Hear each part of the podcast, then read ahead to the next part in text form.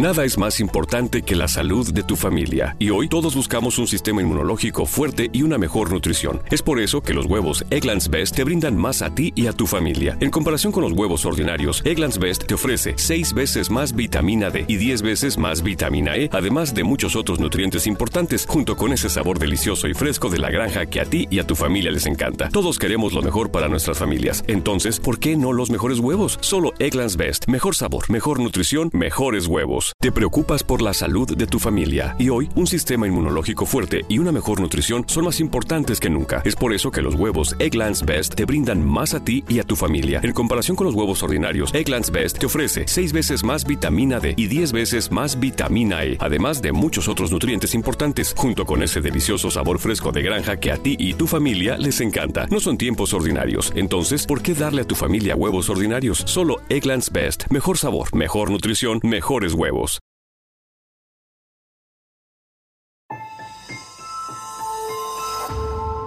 Durante años se pensó que el Yeti vivía en los Himalayas.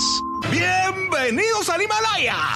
Hoy, después de una extensiva investigación, sabemos que no es así. El Yeti está en México. Y este es su espacio. Yo, check this out.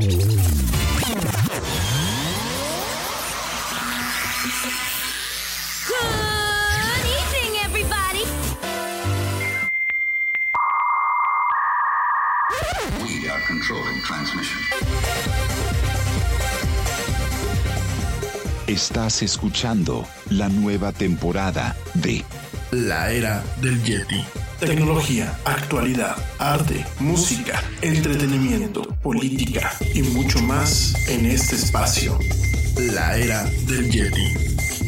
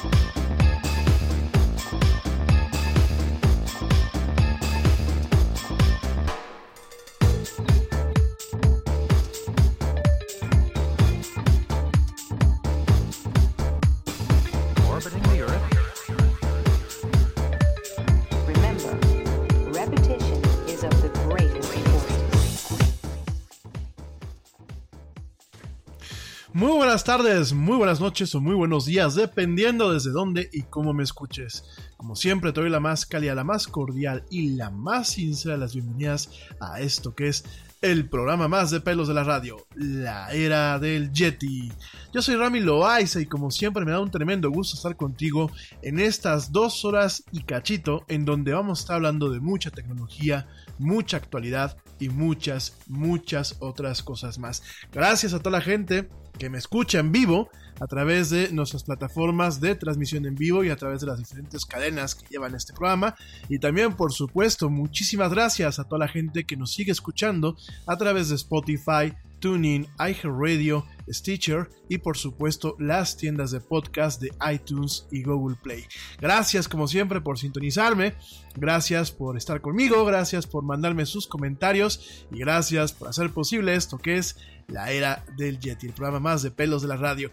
Y hoy de qué vamos a estar platicando, queridos amigos. Hoy vamos a estar platicando del tema del amor en tiempos del Yeti. Ya ayer comenzamos con este tema.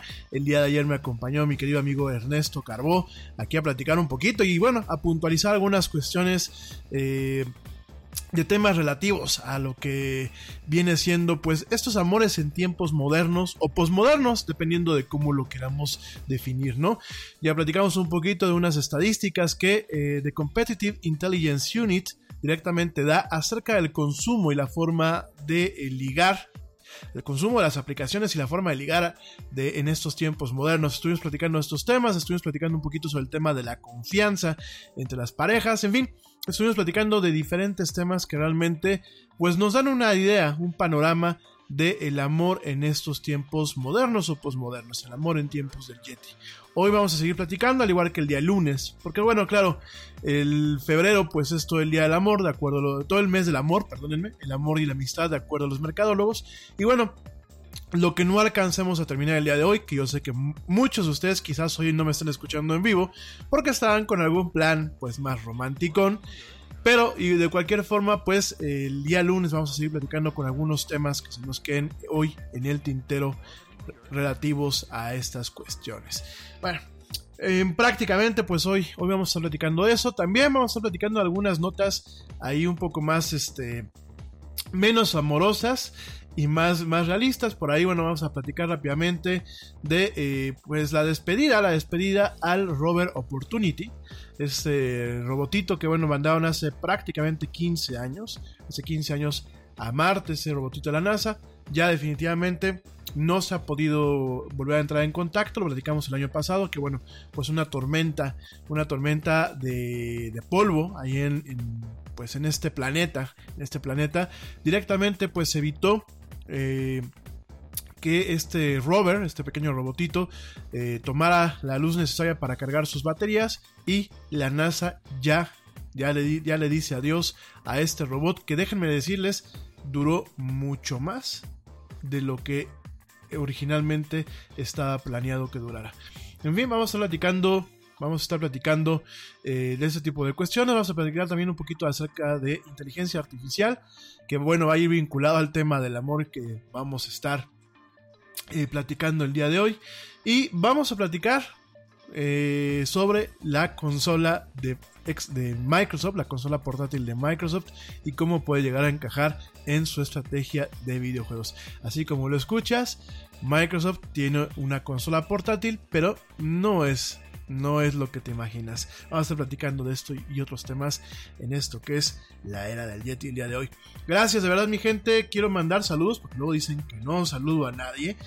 Quiero mandar saludos y a aprovechar para para contestar algunos comentarios que por aquí me pusieron. Yo la verdad les agradezco los comentarios, sean buenos o sean malos, pero de verdad los agradezco mucho.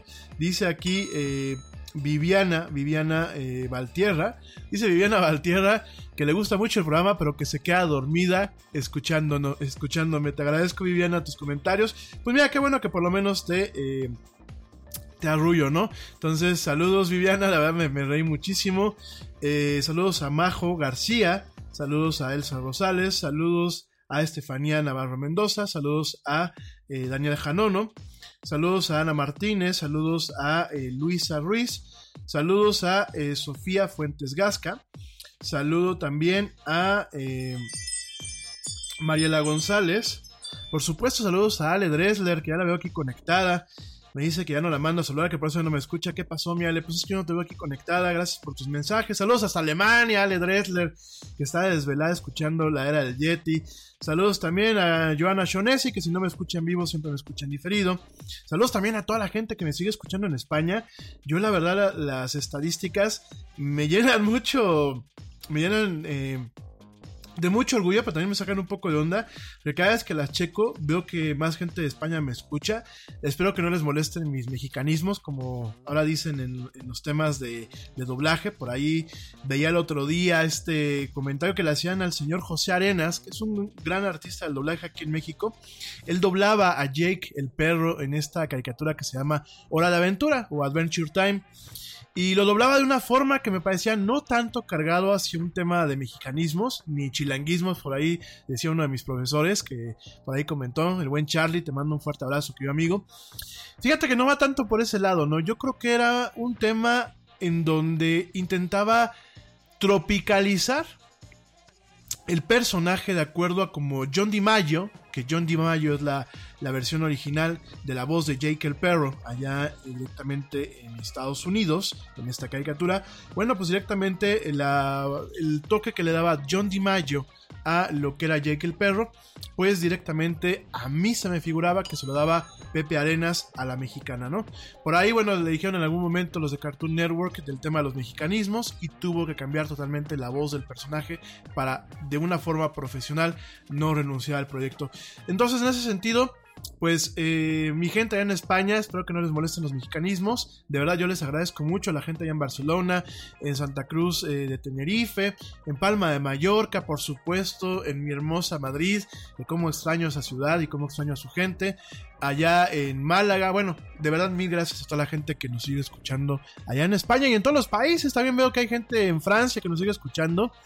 Eh, je parle un peu de français je ne, par, je parle pas eh, bien le français, pero bueno, espero que les guste también estarme escuchando por allá.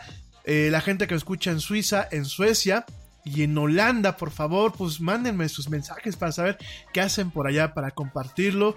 Y eh, pues si son gente paisanos que me están escuchando por allá, pues qué padre, platíquenme qué hacen. Y si no son paisanos, pues platíquenme cómo se enteraron de la era del Yeti y qué les gusta y qué les disgusta del programa, por supuesto, ¿no? Digo, hay gente que como ya me dice aquí Viviana, ¿no? Pues este, a mí me arrulla tu programa y me lo pongo en las noches para quedarme dormida. Bueno, qué bueno que por lo menos en ese sentido, pues... Eh, le seguimos algo a la gente. Saludos a Víctor Cabrera, Javier Hernández, Adrián Martínez González, a Paco Sánchez, saludos a Abelito. Eh, Abelito Soto, saludos también a eh, Fernando Moreno, a Alejandra Aya, a eh, Sebastián Magaña y saludos también a Carolina Martes de Ver Márquez, perdón. De verdad, mil gracias por escucharme, mil gracias por sus comentarios. Y bueno, esperemos que esta emisión del día de hoy de la del Yeti también les guste. Y si no, por lo menos que los arrulle rico y queden dormidos después de un buen relax. Oigan, pues eh, Vamos a empezar con los temas, ya, ya mandé a saludar, ¿eh? porque luego dicen que no mando a saludar y que me olvido de mi, de mi audiencia. Jamás me, me olvido de mi audiencia. Oigan, por supuesto, saludos a Puerto Rico, saludos también a Costa Rica, saludos a Guatemala, mi primo Edgar, que es este, pues uno de los que principalmente me escucha por acá. Saludos, primo, para que te conectes. Y bueno, pues eh, allá en algún momento, tanto, ojalá me den el privilegio de platicar con él y con un colega suyo, que bueno, pues están poniendo en, en- en alto el nombre de México allá en Guatemala hablando del Big, Da- Big Data y varias cosas más. Ojalá me puedan dar una entrevista pronto. Saludos también a la gente que me escucha en Colombia, es hermoso Colombia. De verdad yo estoy enamorado de su gente, enamorado del país, de sus paisajes, de sus eh, reservas naturales, al igual que las de Costa Rica. Y de verdad me parece que es como ustedes dicen un país muy chévere. Saludos a toda mi gente por allá. Saludos a la gente que escucha también en Argentina, que hay gente que también escucha en Argentina, en Venezuela, por supuesto, cada día eh, que pasa, sigo viendo que me escucha gente en Venezuela. De verdad les mando todo mi cariño, todo mi apoyo, apoyo incondicional desde acá, aunque sea desde mi trinchera. Saben que, bueno, aquí hay gente en México que los queremos, que no volteamos. eh, hacia el otro lado y nos hacemos de la vista gorda. Sabemos las penurias que están pasando allá en ese hermoso país. Sabemos la pesadilla y esperamos que pronto, que pronto eh, se acaben las cosas por allá en ese, en ese sentido, en esa pesadilla que están viviendo. Y solamente les recuerdo que no todos, no todos... eh, ni el gobierno ni ciertas gentes representan al grueso del pueblo mexicano. Es decir, pues hay mucha gente que realmente sabemos, creemos lo que está pasando allá y queremos que en algún momento se componga y tienen todo nuestro apoyo. ¿eh?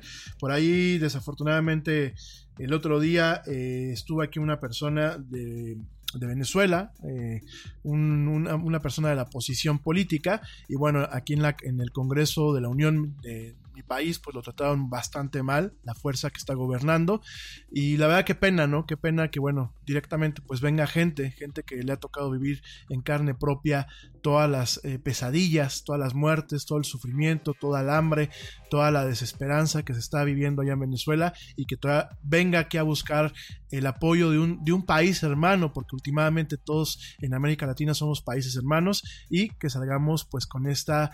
eh, esta situación tan eh, vergonzosa, tan, eh, tan penosa, no tan, eh, tan descarada y, y tan poco sensible para las situaciones que están viviendo allá, allá en, en Venezuela. Que lo sepan, a- hermanos, allá en Venezuela, que el gobierno de México, el gobierno actual, ni algunas personas que lo siguen nos representan al grueso de los mexicanos, que estamos con ustedes. Fuerza Venezuela y esperemos que se acabe pronto la pesadilla, la pesadilla y eh, de lesa humanidad que se está viviendo allá en este hermoso país.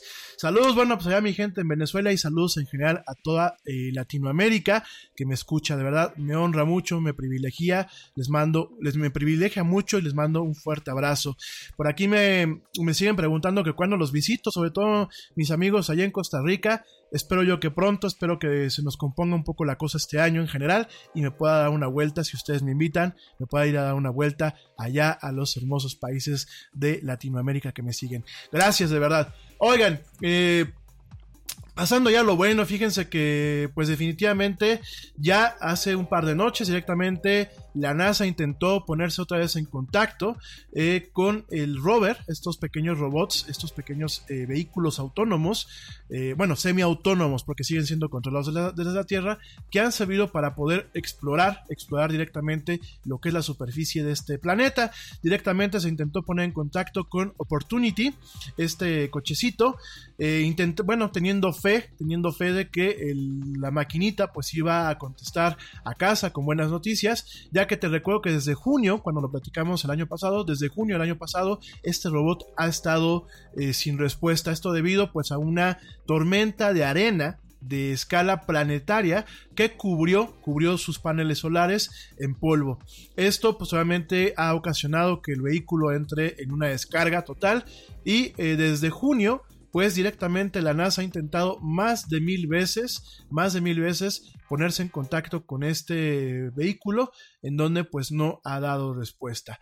Eh, el intento de hace un par de noches fue una, no fue la excepción y directamente la NASA, la NASA avisa de forma oficial que el rover Opportunity está oficialmente muerto. Sí, así como lo escuchan, hay que recordar que bueno, pues fue uno de los primeros, fue uno de los primeros vehículos que llegó a la NASA y que nos dio una, que, que llegó a Marte, perdónenme, que llegó a Marte y que nos dio una perspectiva bastante eh, peculiar, pero bastante completa de lo que es no solamente el tema de este planeta, que en algún momento puede significar pues un nuevo hogar para nuestras siguientes generaciones. Yo creo que a lo mejor a muchos no nos tocará verlo en esta generación, pues una colonización masiva en lo que es Marte, pero pienso yo que a lo mejor a mis nietos o a, mis bisnietos, pues probablemente les toque verlo, ¿no? Y eh, además de esto, bueno, nos enseñó bastante en tema de robótica, en tema de tecnología de materiales y en cuestiones que, bueno, nos permitían no solamente aspirar algún día a eh, colonizar otros planetas, sino también nos han permitido aquí eh, reforzar esfuerzos en cuanto a ciencia y tecnología para mejorar nuestra calidad de vida.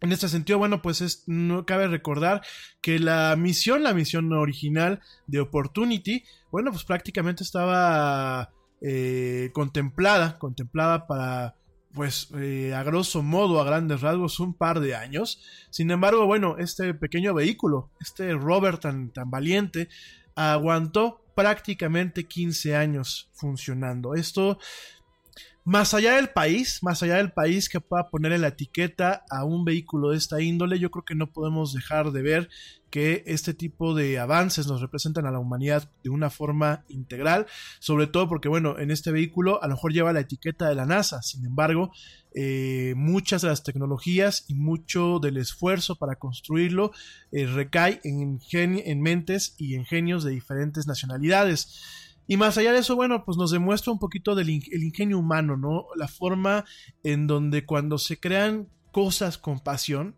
en este caso, pues es un vehículo que recibió mucha pasión, mucho esmero, mucho esfuerzo por parte de sus creadores, pues vemos que las cosas salen bien y que incluso en ocasiones pues hasta superan las expectativas que uno puede tener, ¿no? Entonces en ese sentido la verdad es, es, eh, es una nota un poco variopinta en el sentido de que pues eh, por lo menos para los que somos un poco sentimentales o ridículos, porque yo puedo ser sentimental o puedo ser ridículo, eh, me da un poco de tristeza ver pues este cacharrito, este fragmento del ingenio humano perdido, perdido allá en Marte, o por supuesto dejando un legado, un legado de que el ser humano llegó hasta allá.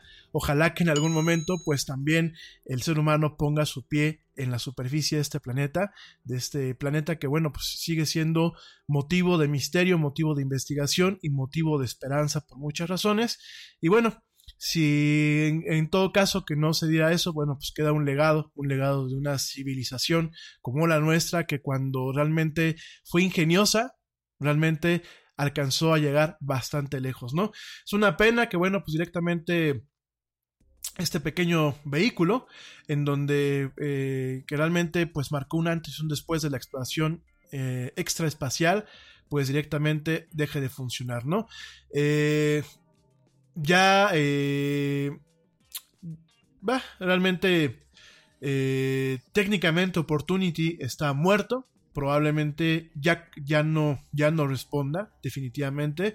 Eh, ya eh, cumplió con su misión y... Ay, perdónenme. Y eh, directamente, bueno, pues recorrió más de 1100 yardas. bueno, estaba diseñado para viajar 1100 yardas. Terminó viajando 28 millas. junto con su rover acompañante, que era Spirit, los dos robots estudiaron, pues, prácticamente todos los detalles de eh, Planeta Rojo, explorando el tema de la geología, lo que son algunas corrientes y tormentas de, de, polvo y de, arena, y bueno, inclusive encontraron meteoritos, ¿no? Entonces, bueno, pues la verdad, este, eh, una maravilla, yo creo que es un triunfo para la raza humana, creo que en general es eh, algo por lo que nos debemos de sentir orgullosos, toda la raza humana, lo vuelvo a repetir, eh, no importa la etiqueta que pueda llevar el vehículo y sobre todo, bueno, pues afortunadamente creo que todavía el tema de la exploración espacial no ha fallecido, no ha muerto. De hecho, bueno, pues hay varios planes a futuro, no solamente por parte de la NASA, sino también por parte de la ESA y de otras eh, agencias del espacio en otros países. Y bueno, solamente nos resta, nos resta voltear hacia el cielo y pues agradecerle a todos los cerebros que estuvieron detrás de este pequeño vehículo, que bueno, nos dieron una misión, una de las misiones que más fructíferas han sido en el tema de la exploración espacial para la raza humana en la historia. 15 años, 15 años de un vehículo que está diseñado para durar si acaso un par de años. De verdad, pues ahora sí que descanse en paz Opportunity este, este pequeño rover. Pero bueno, oigan, pues pasando en temas, a temas más agradables, eh, vamos a estar platicando el día de hoy. También te quiero comentar eh, acerca de, eh, híjole, están aquí eh, muy ansiosos, ¿eh? No, aguántenme tantito, ahorita les platico de ese tema. No, vamos a estar platicando de, eh, pues videojuegos, definitivamente es jueves, jueves de relax. Eh, vamos a platicar, antes de entrar leyendo con los demás temas, pues vamos a entrar a platicar un poquito de videojuegos, vamos a platicar un poquito de eh, el entretenimiento. Déjame te platico que bueno, pues directamente ayer, efectivamente, después de que terminó el programa, me puse a descargar lo nuevo que llegó a la tienda del eShop de la Nintendo Switch. Eh, bajé el Tetris 99. De verdad, a la gente que le gusta el Tetris y que le gusta la competencia, se los recomiendo. Es una locura de juego. Estás compitiendo contra 98 almas eh, en, en, en una sesión en donde el último que queda es el que gana muy entretenido. Hay gente que, pues yo creo que llevaba un par de horas jugando el, el juego, muy, muy afinados, muy, muy veloces. Yo de hecho perdí, creo que a, los pocos, a los pocos minutos. De verdad vale mucho la pena y realmente posiciona la Nintendo Switch en una consola que realmente tiene ese tipo de juegos que tú los puedes tomar, jugar 5, 10, 15 minutos y de pronto dejarlos, ¿no? Les recomiendo mucho esto. Lo que no les recomiendo es el Final Fantasy IX. Yo sé que habrán fans de esta, de esta franquicia y habrán fans de estos juegos viejitos, pero desafortunadamente yo no pagaría, en este momento no pagaría casi 400 pesos por un juego que ya es viejo y que ya están las demás plataformas, porque eso, señores, aquí en México es lo que cuesta. En Estados Unidos cuesta casi 40 dólares y aquí en México cuesta casi 400 pesos. Entonces, de verdad, no se los recomiendo y en este sentido, pues la verdad, yo creo que Nintendo debe de hacer, siempre lo, lo hemos dicho varias veces aquí en este programa, yo creo que debe de hacer una, un, una, un análisis de la estrategia que debe de tomar pues para comercializar sus juegos en eh, países como el nuestro, porque definitivamente, definitivamente eh, los precios luego no se adecuan, ¿saben? Y por ejemplo, los juegos de Nintendo prácticamente no bajan de precio, mientras que tú muchas veces puedes conseguir juegos con super descuentos eh, para otras plataformas como la Xbox y la PlayStation. Definitivamente, yo me he fijado con Nintendo y hay juegos que tienen pues prácticamente ¿Qué cumple ya la Switch este año? Cumple dos años, ¿no? Eh, prácticamente dos años cumple la Switch y siguen costando lo mismo que cuando salió la Nintendo Switch al mercado. Entonces, vamos, nada más para que lo contemplen. Eh, yo la verdad este, no recomiendo, a pesar de que soy súper fan, no recomiendo en este momento que compren el juego. Y eh, definitivamente sí les recomiendo Tetris 99, que bueno, pues es un juego gratuito. También les recomiendo a la gente que quiere jugar un juego en línea gratuito y que no es Fortnite, les vuelvo a recomendar este juego que se llama Warframe, que está disponible para todas las consolas, incluyendo la Nintendo Switch, en donde, bueno, pues tú eres, eh, tú guías o comandas a un eh, ninja, a un ninja espacial cibernético, tal cual, así es la premisa. Eh, por diferentes niveles, junto con otros jugadores, la verdad es un juego muy entretenido que no requiere que se le invierta solamente más que tiempo y la verdad se los voy a recomendar. el día de ayer se descargó la actualización que se llama Fortuna, y eh, abre, abre un par de planetas nuevos, con nuevos retos, nuevas cuestiones, nuevos, eh, nuevas armaduras, porque bueno, la armadura que tú utilizas en un principio la puedes cambiar. Y la verdad les recomiendo muchísimo, muchísimo el juego. Eh, por aquí algunos de ustedes me estaban preguntando de Elite Dangerous, sobre todo la gente que está siguiendo mi Instagram. No el Instagram de la era del Yeti, el Instagram de Rami Loaiza. Te recuerdo que es arroba THE Rami Loaiza para la gente que también me quiera seguir a mí y no solamente a la era del Yeti.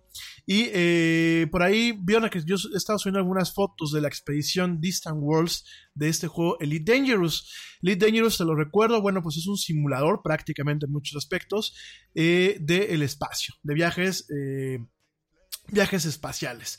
Eh, si bien se tiene un poco de este, estos tintes fantasiosos propios de pues, la Guerra de las Galaxias o, la, o Star Trek o ese tipo de, franquicias, mucho de este juego, como lo he platicado varias veces en este programa, obedece a cuestiones de ciencia dura, ¿no? Te recuerdo que, bueno, el motor que utilizan para generar todo lo que es la Vía Láctea, que la Vía Láctea está representada en una escala técnicamente hablando uno a uno. El motor se llama Stellar Forge y este motor Stellar Forge se le han dado las condiciones para que genere, utilizando los conocimientos actuales que se tienen en astronomía, genere los sistemas, los cuerpos celestes y las estrellas que realmente corresponden a las teorías modernas y a la observación que se tiene al día de hoy de nuestro entorno celeste. De hecho, bueno, pues eh, yo te platicaba hace unas emisiones que hay un sistema que se llama TRAPPIST. TRAPPIST eh, eh, ahí te digo cómo se, se, llama completamente el sistema, pero bueno, es un sistema que se descubrió hace poco, un sistema estelar, y bueno, directamente lo que es el Stellar Forge, más o menos determinó en dónde iba a estar ese sistema, qué tipos de estrellas, e inclusive marcó más o menos lo que es el tema de las distancias, ¿no? ¿Qué fue lo que hicieron en el momento que Trappist eh, se declaró directamente los diseñadores de este juego, le metieron, hicieron las correcciones de cálculos y de los, los, cuerpos que se tienen detectados y le cambiaron el nombre al sistema para llamarlo como se tiene descubierto, ¿no? Así de precisos es este juego en, algunas cuestiones. Obviamente, pues se tiene el tema fantasioso de que pues eh, las naves pueden, pueden hacer saltos, saltos en el, en el hiperespacio y pueden viajar prácticamente a la velocidad de la luz. Esto por un lado es fantasioso, por otro lado está soportado en teorías en teorías contemporáneas, que bueno, no dejan de ser teorías, ¿verdad?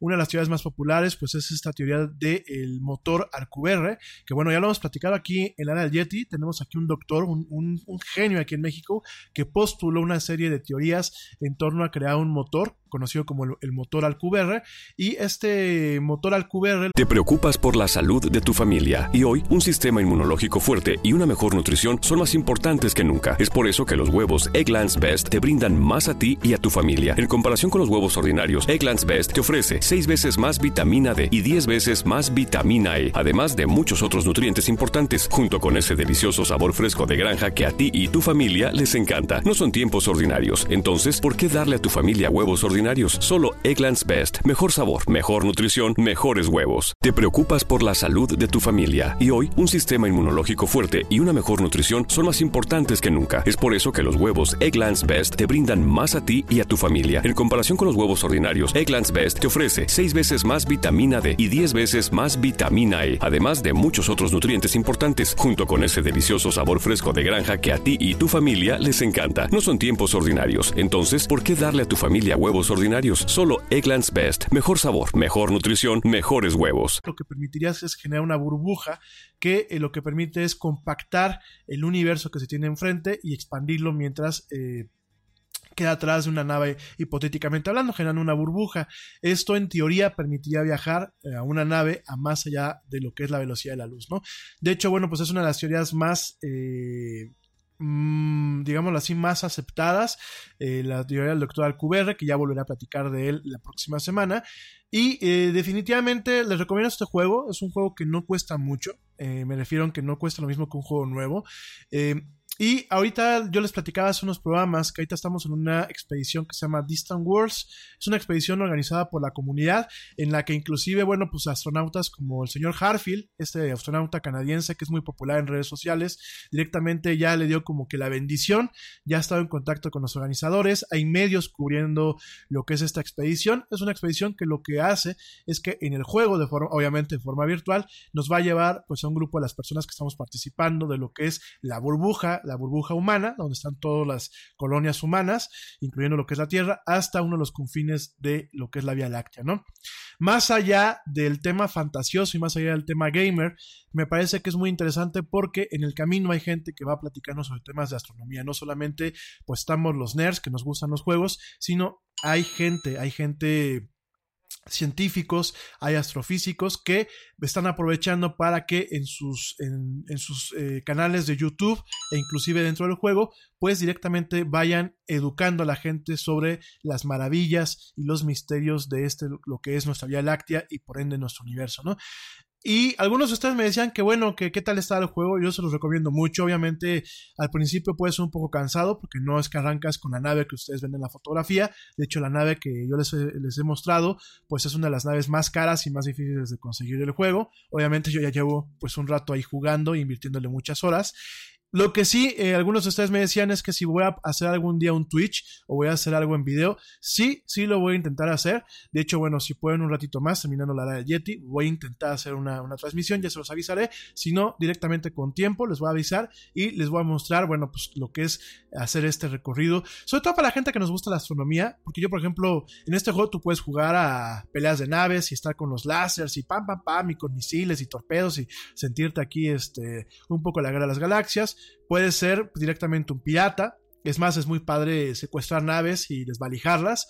Eh, oye, por aquí me dirán que ya me estoy preparando para delinquir y que me den aquí mi apoyo. Digo, es chiste local mexicano, pero bueno, pues es que aquí el gobierno mexicano pues, se está dedicando a apoyar a los criminales y a los delincuentes. Entonces, pues bueno, un pirata espacial qué daño puede hacer, a ver si así me dan mi apoyo, ¿no? Chiste local, mal chiste, pero bueno. Y eh, tienes diferentes roles, ¿no? Uno de los roles principales de este juego, pues es el tema de la exploración, y eso es lo que lo convierte en un tema bastante interesante, y es lo que ustedes van a ver, pues, en estos, en estas sesiones que yo les haga a través de Twitch o de, o de Mixer, que es la plataforma de Microsoft, en donde, bueno, pues para que vean cómo funciona el juego, el tema de los elementos celestes como los eh, agujeros negros, los, las, las, estrellas de neutrones, o sea, todo lo que está representado ahí, que bueno, pues a los que amamos la astronomía, pues desafortunadamente y que no nos queda más que soñar y, vivir ese tipo de fantasías porque nos queda que claro que pues no vamos no nos va a tocar ver nada de eso eh, pues en estos en, en, nuestra generación no o en nuestro tiempo de vida Digo, yo ojalá llegue hasta los 120 años, porque a mí me gusta mucho la vida y quisiera vivir hasta 120 o hasta 150, pero yo creo que ni llegando a los 120 me tocará ver pues ese tipo de cuestiones, ¿no? Solamente nos queda pues eh, recurrir a los materiales científicos, a ver las fotos de los satélites, a ver todo lo que están haciendo los grandes genios y por supuesto a soñar con estos juegos. Entonces, para la gente que me ha estado preguntando, mil gracias, gracias por stalkearme, por seguirme y yo con todo gusto, bueno, pues espero que en, hoy y si no se puede de hoy, pues el día de eh, los siguientes días, pues les pueda dar una probadita a través de eh, transmisión en Twitch o en YouTube o en Mixer de este, de este juego. Entonces, bueno, oigan, eh, ya, ya, ya por aquí me están este, cargando que qué sé de la consola portátil de Microsoft. Miren, utilicé, ahora sí que utilicé un título, un título que es un poquito eh, clickbait, esto que siempre lo hemos dicho, directamente, pues es una, una trampa para que me sigan. Y eh, no, no se enojen, ¿eh? No se enojen. No, de alguna forma lo que les voy a decir es cierto. Yo creo que Microsoft ya tiene su consola portátil. Ahí te va. Mira, fíjate que directamente en el día de ayer, yo te platicaba que el día de ayer Microsoft lanzó, bueno, tuvo su lanzamiento su lanzamiento de eh, este, bueno, no su lanzamiento, tuvo este evento, este evento virtual, que solamente lo hace de forma virtual, que se llama Nintendo Direct, en donde directamente pues anunció, anunció diferentes videojuegos que van a salir en la primera mitad del año, ¿no? Te platiqué pues un poquito acerca de lo que iba a salir, te platiqué por ahí eh, de los Final Fantasies, te platiqué de los este, eh, Dragon Warriors, te platiqué bueno, te platiqué de varias cosas el día de ayer, ¿no? De Super Mario eh, Maker 2. Pero algo que lo vi y no le puse mucha atención. O sea, lo vi, pero como que me pasó. Me pasó de alguna, de alguna forma desapercibido. Es de un juego que se llama Hellblade. Eh, Hellblade, bueno, así te lo platiqué. Hellblade Senua Sacrifice, perdónenme. ¿Te acuerdas que te comenté que, bueno, pues directamente era un juego de un guerrero céltico que, bueno, pues directamente inicia una, una, pues toda una odisea para salvar, salvar a su pueblo, ¿no? Este juego de Hellblade, Senua's Sacrifice, es un juego que ya está disponible para la Xbox, de hecho está disponible desde el año pasado, para PlayStation y para la PC. Este juego lo hizo un estudio que se llama Ninja Fury que Ninja Fiori pues es el estudio que recientemente ha hecho los Ninja Gaiden y ha hecho diferentes juegos de pelea y de acción, ¿no? Es un estudio que, eh, para la gente que sabe videojuegos, es un estudio que se equipara un poquito a lo que es Platinum Games con este tipo de juegos de acción y este, este tipo de juegos de, guerreros y toda la cosa, ¿no? La cosa es que Ninja Fiori fue adquirida por Microsoft el año pasado. No sé si te acuerdas que te platicaba yo el año pasado que eh, Microsoft está adquiriendo varios estudios para poder eh, de alguna forma posicionar, o bueno, tener un soporte que lo ayuda a posicionarse no en esta generación, sino en las que vienen con exclusivas para sus plataformas, ¿no? Y la cosa es que, bueno, estamos viendo que Hellblade Senua's Sacrifice es un juego que llega a la Nintendo Switch esta primavera, te lo dije el día de ayer, pero es un juego que directamente lo está, lo hizo y lo está, eh, lo va a publicar directamente una empresa que pertenece a Microsoft en una consola como lo es la Nintendo Switch.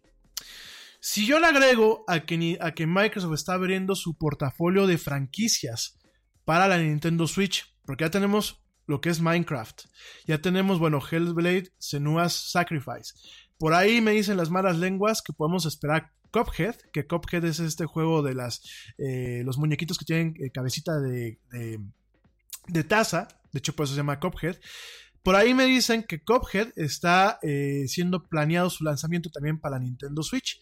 Y hace algunos ayeres nos tocó ver en esta campaña que hicieron tanto Nintendo contra Nintendo y Microsoft, un poquito contra, contra Sony y la, y la marca PlayStation, en entorno de lo que era el Open Play o el Cross Play para esta franquicia que es eh, Fortnite, que esto que permitiera que, bueno, pues que diferentes jugadores en diferentes plataformas puedan jugar contra otros jugadores en otras plataformas, es decir, yo si tengo un Xbox pueda jugar contra alguien que tiene una Nintendo Switch o una PlayStation. No sé si ustedes acuerdan que en redes sociales pues tanto Nintendo como Microsoft hicieron una campaña en conjunto promoviendo que era muy bueno poder jugar en familia y poder, jugar en equipo. Y de hecho, ambos jugaron un poquito con el tema de Minecraft, donde eh, ponían que Minecraft era un juego que tú podías empezar a jugar en la PC y seguir jugando en la Nintendo Switch. Y aquí es donde te va. La consola portátil de Microsoft es la Nintendo Switch. Me van a decir, ay, mendigo Yeti, saliste con una jaladota. Aguántenme, no se me vengan encima. Ahí les va porque pienso que aunque no esté de una forma abierta, y aunque Microsoft no deje de reconocer que Nintendo es una competencia, yo creo que la estrategia que puede estar jugando Microsoft ahorita es una estrategia adecuada. Porque ya tienen una serie de consolas que son consolas que se caracterizan por un cierto poderío gráfico y por el paquete de servicios de conectividad de usuario. ¿Qué significa esto? Pues uno entiende lo que son las dos principales consolas, que son la PlayStation y la Xbox, en, términos de la industria y en términos del, medio, se le conocen como, como consolas eh, prácticamente enfocadas a un segmento que se le llama hardcore o el segmento core. El segmento core son la gente que realmente le tiene una inversión al tema de los juegos. No quiero utilizar el adjetivo gamer, porque el adjetivo gamer es como muy amplio. Besos a mi querida Gina que la veo aquí conectada. Besotes, que ya hermanastra. Este. No se trata un poquito de eso. Se trata un poquito de eh, el tema de que son gente que invierte por lo menos un videojuego nuevo al mes. Invierte obviamente en el uso de esta consola durante varias horas. Invierte también en los usos adicionales que tienen esas consolas, como lo es Netflix, como lo es Amazon Prime Video, como lo es Spotify, diferentes servicios que están ahí, ¿no? Todo esto realmente las convierte en consolas core. Yo sé que hay gente que tiene una Xbox y que tiene una, PlayStation y no es un segmento totalmente core. Yo sé que tengo amigos que la compran y la tienen ahí empolvándose. La utilizan de vez en cuando o la utilizan solamente para un juego. Pero también conozco gente como un servidor que, bueno, le invierte su tiempo en, en algunas franquicias, ¿no? Sobre todo en aquellas que tienen una narrativa. Y tenemos otro tipo de consolas como son las de Nintendo, que son para un mercado casual Casual es alguien que te agarra una consola, juega una hora, o juega 15 minutos, o juega media hora, la deja y, a lo mejor no la vuelve a tocar en un rato más. O que la compra por franquicias que principalmente son familiares para esa persona o son franquicias que puede disfrutar con toda la familia. ¿A qué me refiero con esto? Es muy difícil ver en las casas a un papá muchas veces prestándole el control para jugar Halo o Call of Duty o juegos un poquito más core a sus niños es más fácil ver a un papá jugando con sus niños juegos que por ejemplo salen en una consola de Nintendo como la Wii, como la misma Switch, como las consolitas de las Nintendo 3DS y la 2DS, en donde realmente son juegos muy familiares, son juegos que su curva de dificultad no es tan amplia, son juegos que muchas veces no tienen una narrativa. Digo, el Super Mario, pues ¿qué narrativa puede tener? Super Mario es rescata a la princesa, porque la princesa es muy tonta y siempre se deja capturar, ¿no? Entonces, es un poquito ese tema, ¿no? Y en ese sentido, cuando eh, Nintendo saca la Nintendo Switch, saca una consola que en primer lugar es móvil y en segundo lugar es una consola de casa. Entonces, vemos a un Nintendo que entra a un mercado, que se posiciona en este mercado con una consola que funciona de una forma dual, que tiene una librería bastante eh, heterogénea e interesante de videojuegos, que es una consola mucho más accesible que por ejemplo una Xbox o una PlayStation. Sobre todo los modelos Pro, la PlayStation Pro y la Nintendo, eh, que llega la Xbox One X, son consolas que son sumamente costosas, ¿no? Y que a lo mejor muchas veces a ciertas personas, a los papás de los niños, se les dificulta tener un control tan complejo o no le van a dedicar el tiempo a estar jugando. Digo, pues por ejemplo, el Yeti se lo dedica porque pues, ahorita no tiene pareja. A lo mejor el día que tenga que pareja, ojalá me pueda encontrar una, una, muchacha que le gusten los videojuegos, ¿no? O que por lo menos los tolere. Pero a lo que voy es esto, ¿no? Entonces tenemos esta, esta cuestión. Y a lo mejor muchas veces no es que a la gente no le gusten los videojuegos, es que la curva de aprendizaje y el tema de accesibilidad es un poco difícil. Y los juegos de Nintendo lo que tienen es eso, un Mario Bros lo agarras y el mismo juego te va enseñando cómo jugarlo. De hecho, es uno de los juegos más intuitivos. Hay muchas clases de diseño de videojuegos, pero también de interfaces de usuario. Fíjense las cosas. Hay muchas clases de diseño de interfaces de usuario en donde te ponen el Super Mario Bros. normal, el de la Nintendo, como un ejemplo. Porque es un juego que en el primer nivel te enseña las reglas y la dinámica del videojuego. Entonces, en este sentido, se tiene una consola que es portátil, que es una consola que corre eh, dentro de ciertas eh, especificaciones en una plataforma moderna. Yo te lo recuerdo, quien hizo la consola de Nintendo, quien la diseñó, no es Nintendo como tal. Quien la diseñó es la empresa coreana Nvidia, que Nvidia lo que hace son chips para teléfonos, para coches y las tarjetas gráficas. Entonces, ¿qué es lo que pasa? Es una plataforma que tiene varias herramientas que son pues más o menos estándares en el tema del desarrollo de videojuegos y que permiten que uno pueda portar un videojuego de una plataforma directamente a la Nintendo Switch. Ahora bien, ya vemos que Microsoft, como un tema de no solamente de que él vende hardware, sino como un tema de tener su software, es decir, sus juegos en varias plataformas como lo es la PC, además de la Play, de la Xbox, permite y, sigue publicando juegos para Nintendo Switch. Y de hecho, abraza el tema del crossplay o el cross platform. Es esto de poder jugar entre plataformas, ¿no? Y no solamente eso. Hace unos días que te dije, te avisé y te, te comenté y te di una noticia en donde Microsoft va a publicar en estos meses todo lo que es su kit de desarrollo de Xbox Live, también tanto para teléfonos Android como para teléfonos de iPhone y tabletas iPhone, de que ya tabletas iPad, te preocupas por la salud de tu familia y hoy un sistema inmunológico fuerte y una mejor nutrición son más importantes que nunca. Es por eso que los huevos Egglands Best te brindan más a ti y a tu familia. En comparación con los huevos ordinarios, Egglands Best te ofrece 6 veces más vitamina D y 10 veces más vitamina E, además de muchos otros nutrientes importantes, junto con ese delicioso sabor fresco de granja que a ti y tu familia les encanta. No son tiempos ordinarios, entonces, ¿por qué darle a tu familia huevos ordinarios? Solo Egglands Best. Mejor sabor, mejor nutrición, mejores huevos. Te preocupas por la salud de tu familia y hoy un sistema inmunológico fuerte y una mejor nutrición son más importantes que nunca. Es por eso que los huevos Egglands Best te brindan más a ti y a tu familia. En comparación con los huevos ordinarios, Egglands Best te ofrece 6 veces más vitamina D y 10 veces más vitamina E, además de muchos otros nutrientes importantes, junto con ese delicioso sabor fresco de granja que a ti y tu familia les encanta. No son tiempos ordinarios, entonces, ¿por qué darle a tu familia huevos ordinarios? Solo Egglands Best. Mejor sabor, mejor nutrición, mejores huevos Y para la Nintendo Switch. ¿Qué significa esto? Significa que el día de mañana, imagínate, que tú empiezas a jugar un juego en la Xbox. Lo pausas, te sales del juego o, guardas la información y tú puedes continuar el juego directamente en la Nintendo Switch. Y aquí estamos viendo un poquito este juego que nos tocó ver en la generación pasada. Mucha gente compraba una Xbox y compraba una Nintendo Wii. La Xbox era para el entretenimiento del papá. Y la Wii era para el entretenimiento de familia. Es más, hay que recordar que mucha gente, inclusive a sus abuelitos, les regaló la Nintendo Wii. Porque la Wii tenía estos controles que permiten, bueno, pues jugar y el tema del tenis y hacer ejercicio. Y bueno, tenía hasta la báscula. No sé si se acuerdan ustedes que la, eh, Nintendo Wii tenía, tenía una báscula, tenía un, un accesorio para un tema de salud.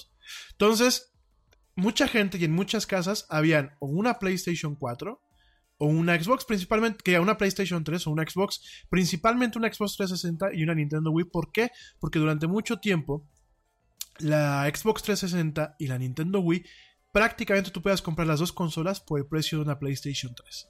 Entonces, aquí ya hemos visto que en su momento Microsoft no buscó competir o no buscó desbaratar lo que era la propuesta de Nintendo. Y aquí lo estamos viendo otra vez. Estamos viendo a un Nintendo, que a un Microsoft, que está abierto a acaparar en términos de software esa consola. Por supuesto, habrán franquicias que jamás las vamos a ver en una Nintendo Switch, como puede ser Halo, como puede ser Forza Motorsport, que son, son franquicias de alto nivel, franquicias AAA, y que caracteriza- caracterizan la plataforma que es la Xbox. Pero por supuesto podemos ver juegos un poco como Cuphead, como a Happy Wii, a Happy Few, o por ejemplo como este juego eh, de Ninja Fiori, que puede ser un tema multiplataformas casual, y que bueno, tú puedes empezar tu juego directamente en la Xbox, seguirlo en la Nintendo Switch o viceversa. Yo creo que esa va a ser la estrategia, porque así, así Microsoft no tiene que gastar en el desarrollo y la investigación para hacer una consola portátil. Y realmente puede tener una penetración adecuada utilizando pues este punch, ¿no? Jugando con una consola principal y con una Switch. E inclusive yo lo veo como mercadólogo. Habrá gente que diga, yo a mis niños les compro la Nintendo Switch. O sea, se las compra, ¿no? Y de vez en cuando el papá lo agarra o la mamá lo agarra y ya se juega un juego ahí. Y a lo mejor descubre ciertos juegos que le gustan y que son publicados por Microsoft.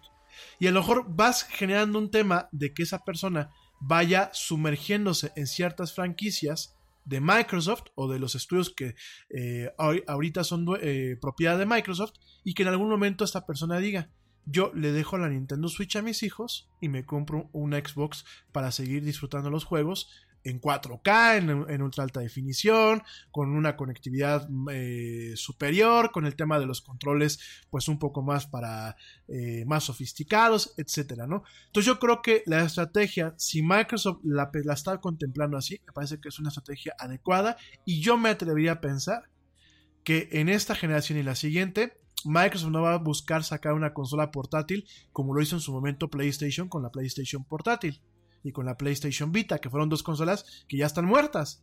Yo creo que en ese sentido va a aprovechar esta ventana, porque últimamente es una ventana que tiene en esta consola pequeña que es la Nintendo Switch, para poder de alguna forma sacar su software e inclusive pues invitar a ciertos usuarios susceptibles a que en algún momento se actualicen a una consola como la Xbox o la Xbox que siga el año que viene o el año que o el año siguiente, ¿no? Entonces, esa es la para mí la Nintendo Switch es la consola portátil de Microsoft por todo lo que te acabo de decir. En fin, oigan, me voy rapidísimo a un corte, no me tardo nada. Te dejo con música padre a ti que me escuchas en vivo. No me tardo nada, te recuerdo en nuestras redes sociales, facebook.com diagonal la era del Yeti, Twitter arroba el Yeti oficial, Instagram arroba la hora, la era del Yeti, la hora no, la era del Yeti. Y bueno, eh, sígueme, por favor, regálame un like, regálame un follow en mis redes sociales, ponte en contacto conmigo, te recuerdo, no hace falta que lo hagas de forma pública, lo puedes hacer como muchos de ustedes lo hacen, a través de mensajes, y si lo hacen de forma pública, les vuelvo a repetir, no se preocupen, tenemos a un equipo de moderadores en donde cuidamos que no haya trolls ni haya gente agresiva que puedan ofender o que puedan dañar la comunicación en nuestras comunidades. En fin, no me tardo nada, regresando vamos a platicar de amor en tiempos del Yeti, en esto que es la era del Yeti. Yes, these are our Independence Days.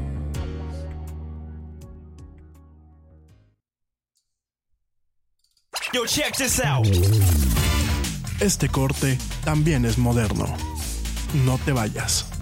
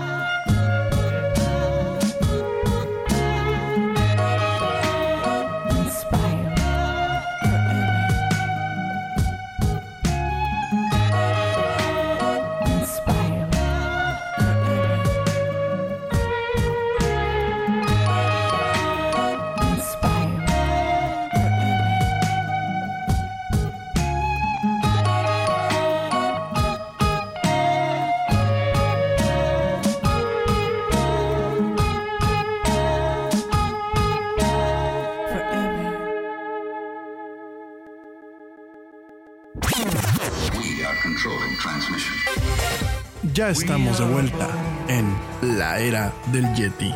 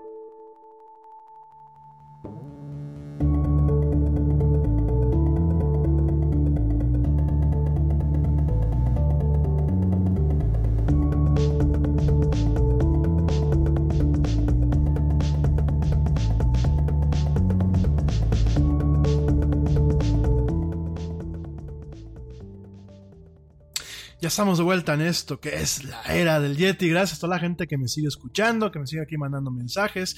Eh, rápidamente, pues eh, déjame, déjame, eh, aprovecho para mandarme saludos, saludos y abrazos, saludos y abrazos, abrazos de Yeti, ya saben. Saludos a Blanquita Chaya. Por supuesto, me dicen que ya me olvido de mi equipo. No, no me olvido. Saludos al buen Ernesto Carbó, que nos estuvo acompañando dos días en esta semana. Saludos también a mi buen amigo George de Negre, que siempre, siempre también me está mandando notas y echando la mano y echando porras. Saludos a los papás del Yeti, que también siempre están echando porras y jalándome las orejas cuando me las merezco. Saludos también, eh, pues a toda la gente que me sigue escuchando, a mi amiga Bere, Bere Castel, que también luego por aquí anda. A mi amiga Moni Castillo, que por allá me escucha, a mi amigo Marcelo Colín, también muchísimas gracias para toda la gente que me escucha, a mi, ami- a mi amigo Pablo Marín, Pablito Marín, que hace te extraña, viejo. Bueno, en general, pues a toda la gente que siempre, siempre, amigos, amigos y, y, hay amigos extraños, amigos conocidos y amigos extraños que bueno, siempre me están mandando saludos y que están echando aquí porras. Gracias de verdad. También gracias a la gente que se está conectando a través de LinkedIn. Espero que mis perfiles, mis, eh, mis updates en mi perfil no lo saquen de onda. Eh, gracias por escuchar. En parte de todo lo que yo hago, de todos los eh, negocios que tengo, bueno, pues me dedico también al tema de la radio. Por aquí me pregunta, me pregunta, eh, eh, me pregunta Sadani, espero que así se pronuncie, Sadani Peña, me pregunta que para cuándo en la radio, en la radio normal, pues para cuando me inviten gente, ahora sí que si, realmente les gusta el programa y, y creen que tengo, pues tengo tela para la radio común y corriente, pues nada más este, hagan la petición a la estación que más raya les dé, como decimos en, como dice un amigo, la, que más les guste, la que más raya les dé. Y bueno, pues ojalá que, algún día tengamos este programa un poquito más en radio normal. No nos hace falta. Yo creo que parte de la magia que tenemos y parte de la libertad para hablar de los temas que se nos antoja, pues es esta plataforma, ¿no? Que es la plataforma directamente por internet y la forma en la que yo me produzco el programa, ¿no? Pero bueno, de cualquier forma, pues yo no, no, no estoy cerrado. Saludos a Alonso López. Me dice que si ya no voy a seguir nefasteando como los otros programas, tan, tan, tan gancho estuve, mi estimado Alonso. Sí, el, el programa del día martes estuvo fatal, ¿eh? No, prometo que no va a estar de nefasto. Gracias. Saludos a Desiré, Desiré Payares, a Paola López, a Miguel Hernández. De verdad, mil gracias a ustedes por mandarme sus mensajes. Y eh, me dice por acá, me dice eh, por acá eh, Elena, Elena Espinosa, me dice que sobre el tema de ayer, que ella no le confiaría su teléfono a su pareja. Dice que no tiene nada que ocultar, pero tampoco quiere de alguna forma romper con la privacidad que su dispositivo personal le da a ella. Bueno, cada quien, coméntenme gente, coméntenme lo que no alcanzamos a comentar el día de hoy, lo comentamos el día lunes. Muchos de ustedes me decían directamente hoy en la mañana que amanecí con unos mensajes y que les contesté. Me decían, oye, ¿y tú si, eh, tuvieras pareja, le prestarías tu teléfono? Miren, aquí antes de entrar ya de lleno con el tema, yo creo que depende mucho de el tiempo que se lleva conociendo a esa persona, de los parámetros que tenga la relación y de las reglas que de alguna forma se tengan en una relación. Yo creo que todas las relaciones deben de tener reglas, ¿no? Reglas como no faltarse al respeto, reglas como respetar la individualidad, reglas, eh, pues reglas de diferentes eh, cuestiones, ¿no? Reglas de, bueno, evitar al máximo los celos. Digo, los celos son un tema humano, no se pueden, eh, no se pueden reprimir, pero sí se pueden evitar. Eh, bueno, se puede evitar que tengan afectaciones negativas.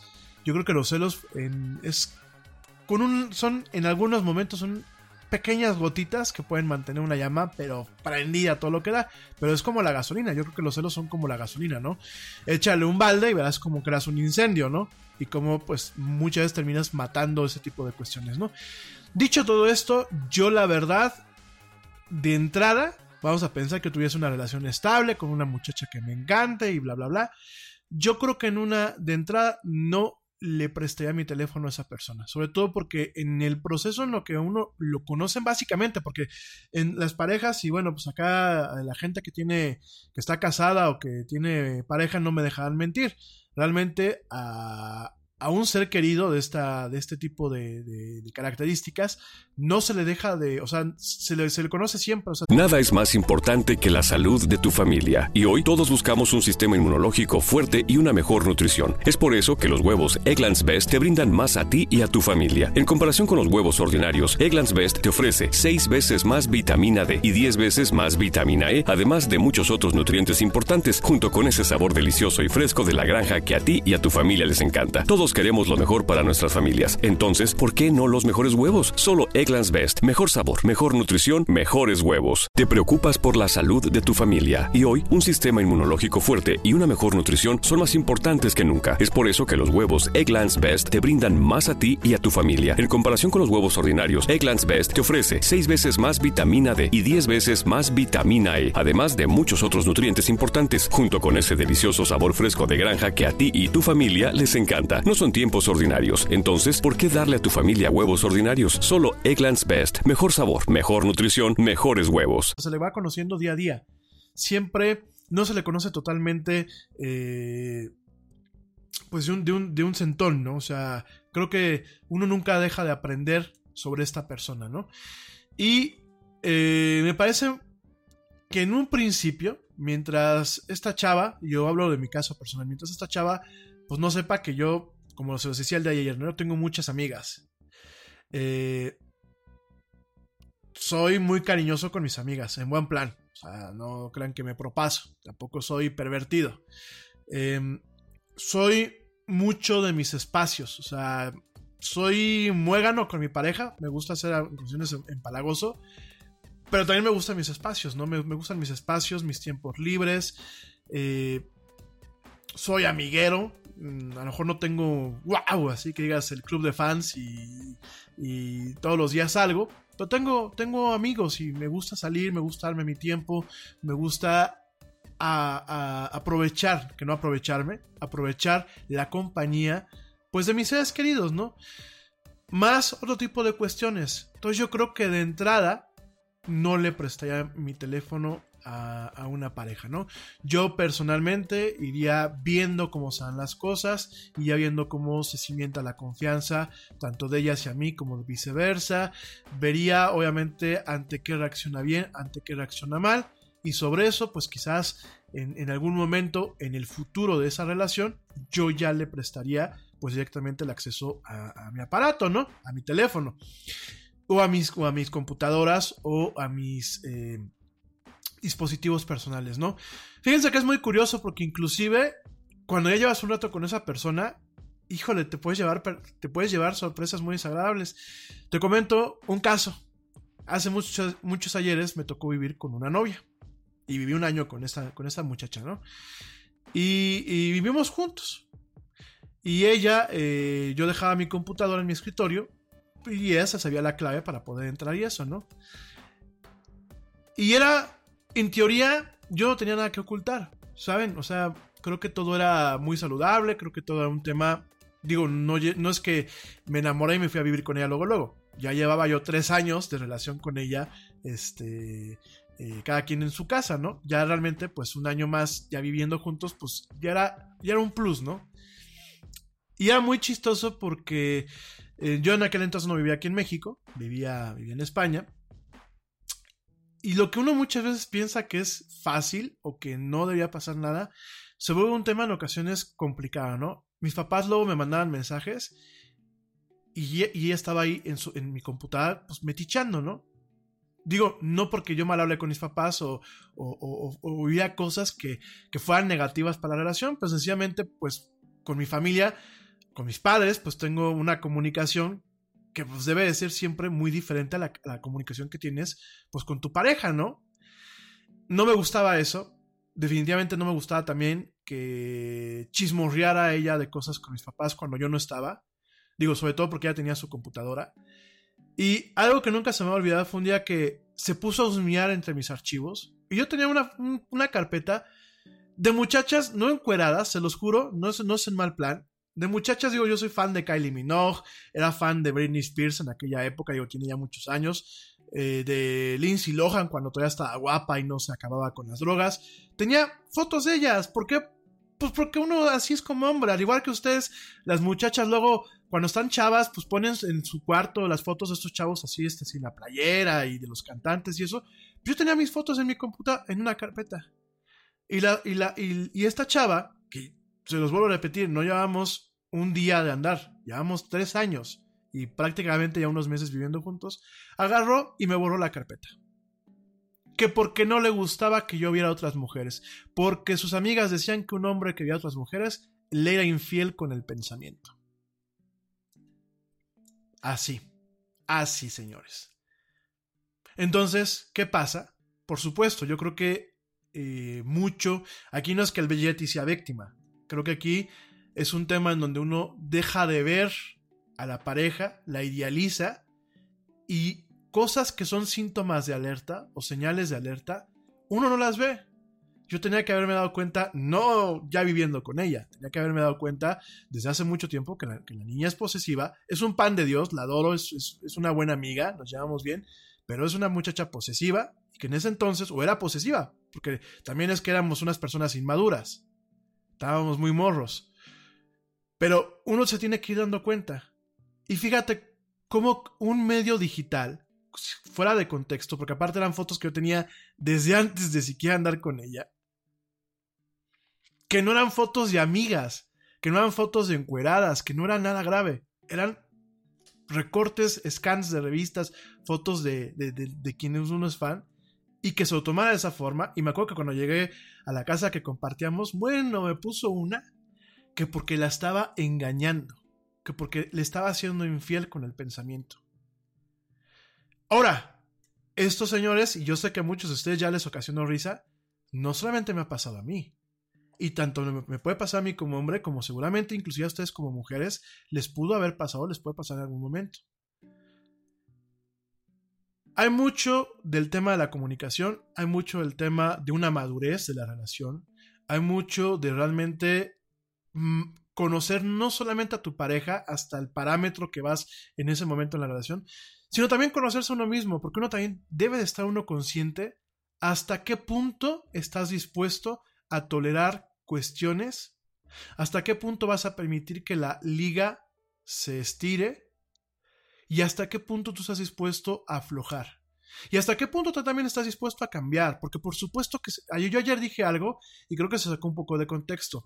Yo sí creo que por amor la gente puede cambiar de forma positiva, pero no es una constante. No es algo que es irre- ir- irremediable, no es algo que es, es una máxima.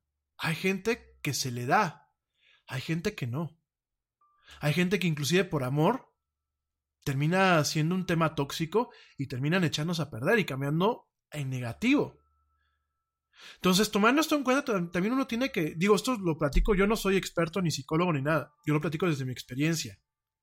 Yo creo que uno debe de tener una conciencia y de conocerse a uno mismo y decir, estoy dispuesto a en esta relación llegar hasta este punto, hasta este punto, hasta este punto. No estoy dispuesto en este punto y creo que es muy válido que desde que se está el proceso del enamoramiento, decir las cosas muy claras. Oye, Reina, a mí me conociste así, no voy a cambiar. No voy a cambiar en esto, no voy a cambiar en esto y no voy a cambiar en esto. Me parece que es muy válido, me parece que es más honesto que después dar falsas esperanzas y tener conflictos porque te das cuenta que la persona no cambió.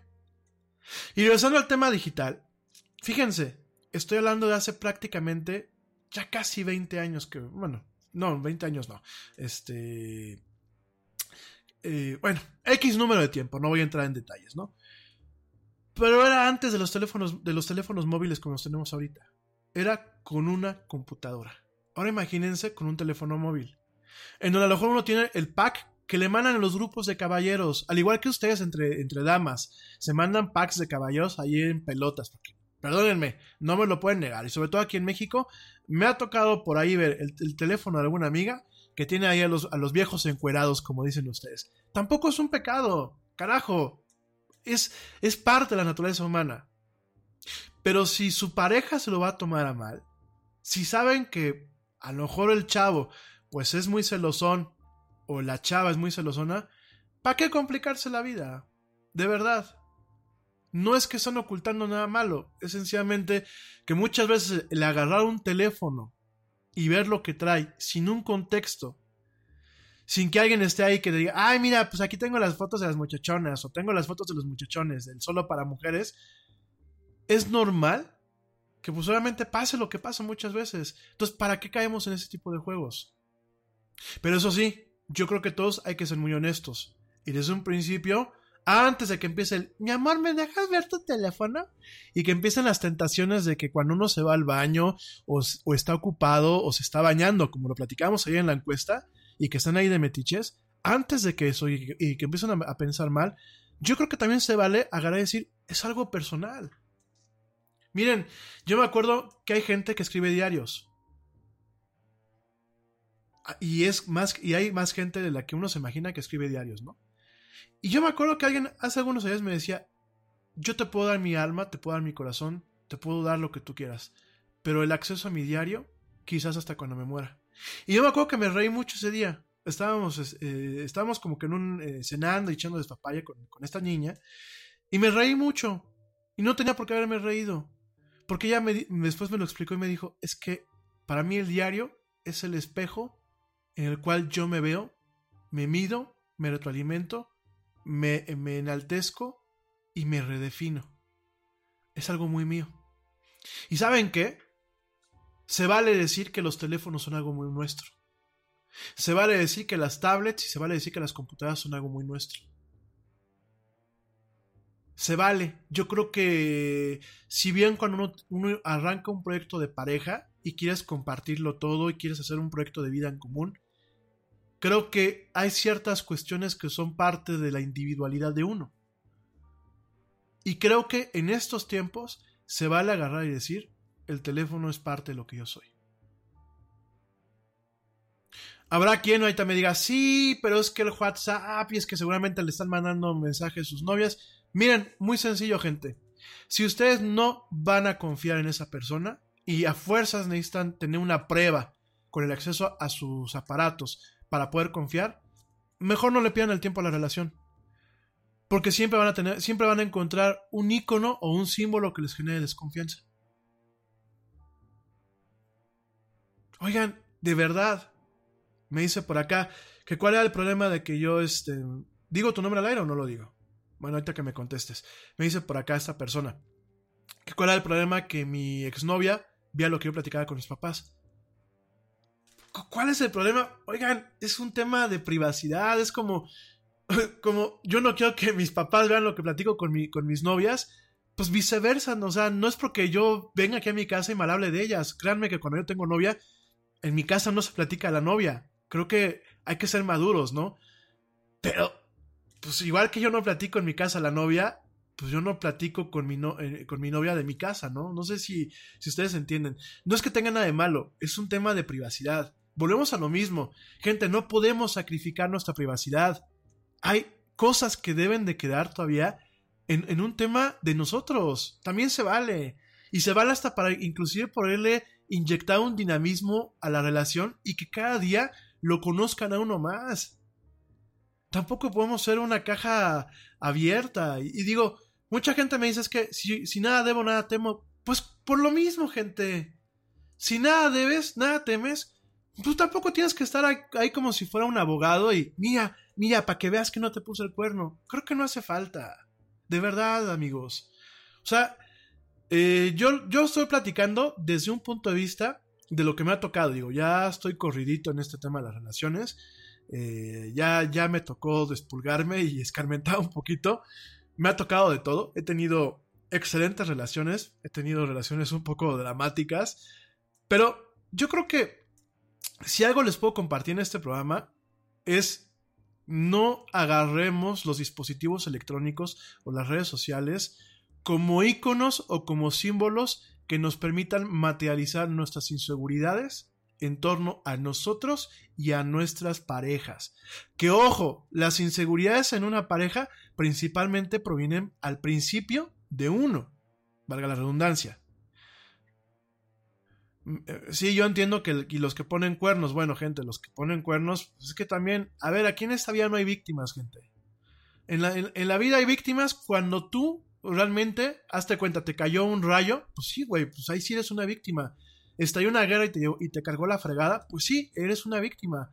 Pero en el tema de las relaciones humanas, perdónenme, uno permite ser víctima de los demás.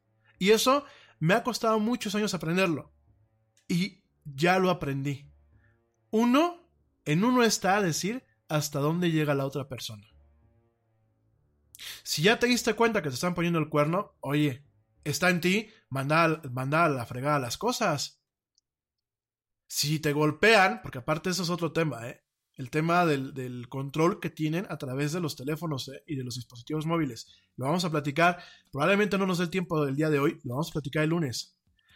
El tema de utilizar los GPS de los teléfonos para acosar a la pareja. Es un tema gravísimo, lo platicamos hace algunos ayeres aquí en la era del Yeti, lo vamos a volver a platicar. Y fíjense nada más, gente. Pero aquí es un tema en donde pues tú, tú uno permite que la, que, la, que la persona se le trepe a uno, gente. Miren, me queda muy claro. Y, y créanme que hace unos años no tenía esta mentalidad. Pero uno permite que las cosas le sucedan. Uno permite que uno lo hagan víctima. Y de verdad, si su querido o su querida, en buen plan, ¿eh? no, no, estoy, no estoy utilizando la palabra con, con fin sarcástico, con fin eh, peyorativo, su pareja, empieza con el tema de, déjame ver tu teléfono. Y no tienen ustedes nada que ocultar ni nada. Yo creo que aquí hay un problema. Y mejor platíquenlo y pongan las cosas claras antes de cualquier cosa. Antes de seguir.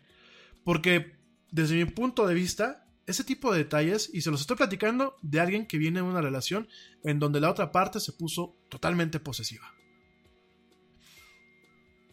Los pequeños detallitos de que te arman panchos cuando no vas a ver a la gente, cuando no les llamas luego luego, cuando no les contestas luego luego, cuando tienes fotos de, de artistas eh, vestidas en tu computadora, escondidas en un, en un folder, prácticamente ahí en un folder de entre tantos, ¿no? Cuando, cuando te ven, por ejemplo, con, con otro tipo de personas, ¿eh? Que eh, telita. Son síntomas, señores. Y son síntomas que uno debe tomar en cuenta. Y que no... Es que tronamos porque la bronca fue por el teléfono. No, señores, la bronca no fue por el teléfono. La bronca fue por cómo ustedes al final del día manejaron las cosas y las permitieron. Yo, de verdad, contestando la pregunta y desviándome bastante del tema, pero últimamente pues queda con esto el amor en tiempos del Yeti. Contestando humildemente la pregunta, yo les digo directamente, yo no. Yo creo que en un, en un arranque, creo que una de las, de las cuestiones claras es, yo no te voy a pedir que me enseñes lo que hay en tu teléfono, no me pidas que yo te enseñe lo que hay en el mío. Habrá el momento en que se tenga una confianza y sí, porque por ejemplo aquí me decían, bueno, ¿y qué pasa con las cuestiones de emergencia? Claro, con una cuestión de emergencia es interesante y es, y es necesario que tu pareja tenga acceso no solamente a tu teléfono, a tus cuentas de, de correo, a tu cuenta del Facebook, inclusive, bueno, pues en algún momento si ya hay un plan ya más, más acá, o sea, ya más serio, más formal, y hay más confianza, pues inclusive, ¿por qué no? A, las- a- otro tipo de cuentas, otro tipo de situaciones. Ya es un plan de vida, ya debe de haber una confianza. Pero no a los tres meses, gente. Y yo creo que de verdad es preferible desde un principio poner las reglas del juego claras a después estar sufriendo con otro tipo de cuestiones. Porque aparte me he dado cuenta que ya las, las generaciones de ahora, digo, me incluyo, pues ya no estamos como a lo mejor las generaciones de mis papás y de mis abuelos que pues medio le echaban ganas para salvar la relación, ¿no? Ahora ya uno se enoja y ¿qué hace? Pues me voy con mis papás de regreso a mi casa. Oye, pero llevas un mes de casado. Me enojé y me voy a la casa de mis papás. Digo, y eso es algo que yo me he tocado verlo con, con conocidos míos, que tú dices, oye, pues entonces ¿para qué te casaste, rey? Si no vas a tener una, una madurez para hacer las cosas, si no vas a tener una madurez para solucionar los problemas en pareja, pues ¿para qué te casaste? Tan sencillo, ¿no? Entonces, de verdad, gente. Hablando, fíjense de todo esto, dentro de lo que es el tema del amor en estos tiempos posmodernos, eh, por ahí hay un artículo. Hay un artículo eh, un tanto eh, polémico. Fíjense que hace un tiempo, eh, expertos en el área de inteligencia artificial visitaron el campus, el campus de Hillsdale, para el Centro de Alternativas Constructivas.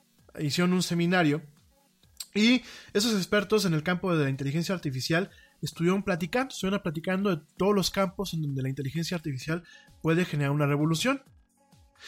Un tópico que definitivamente no recibió prácticamente atención fue el tema del sexo.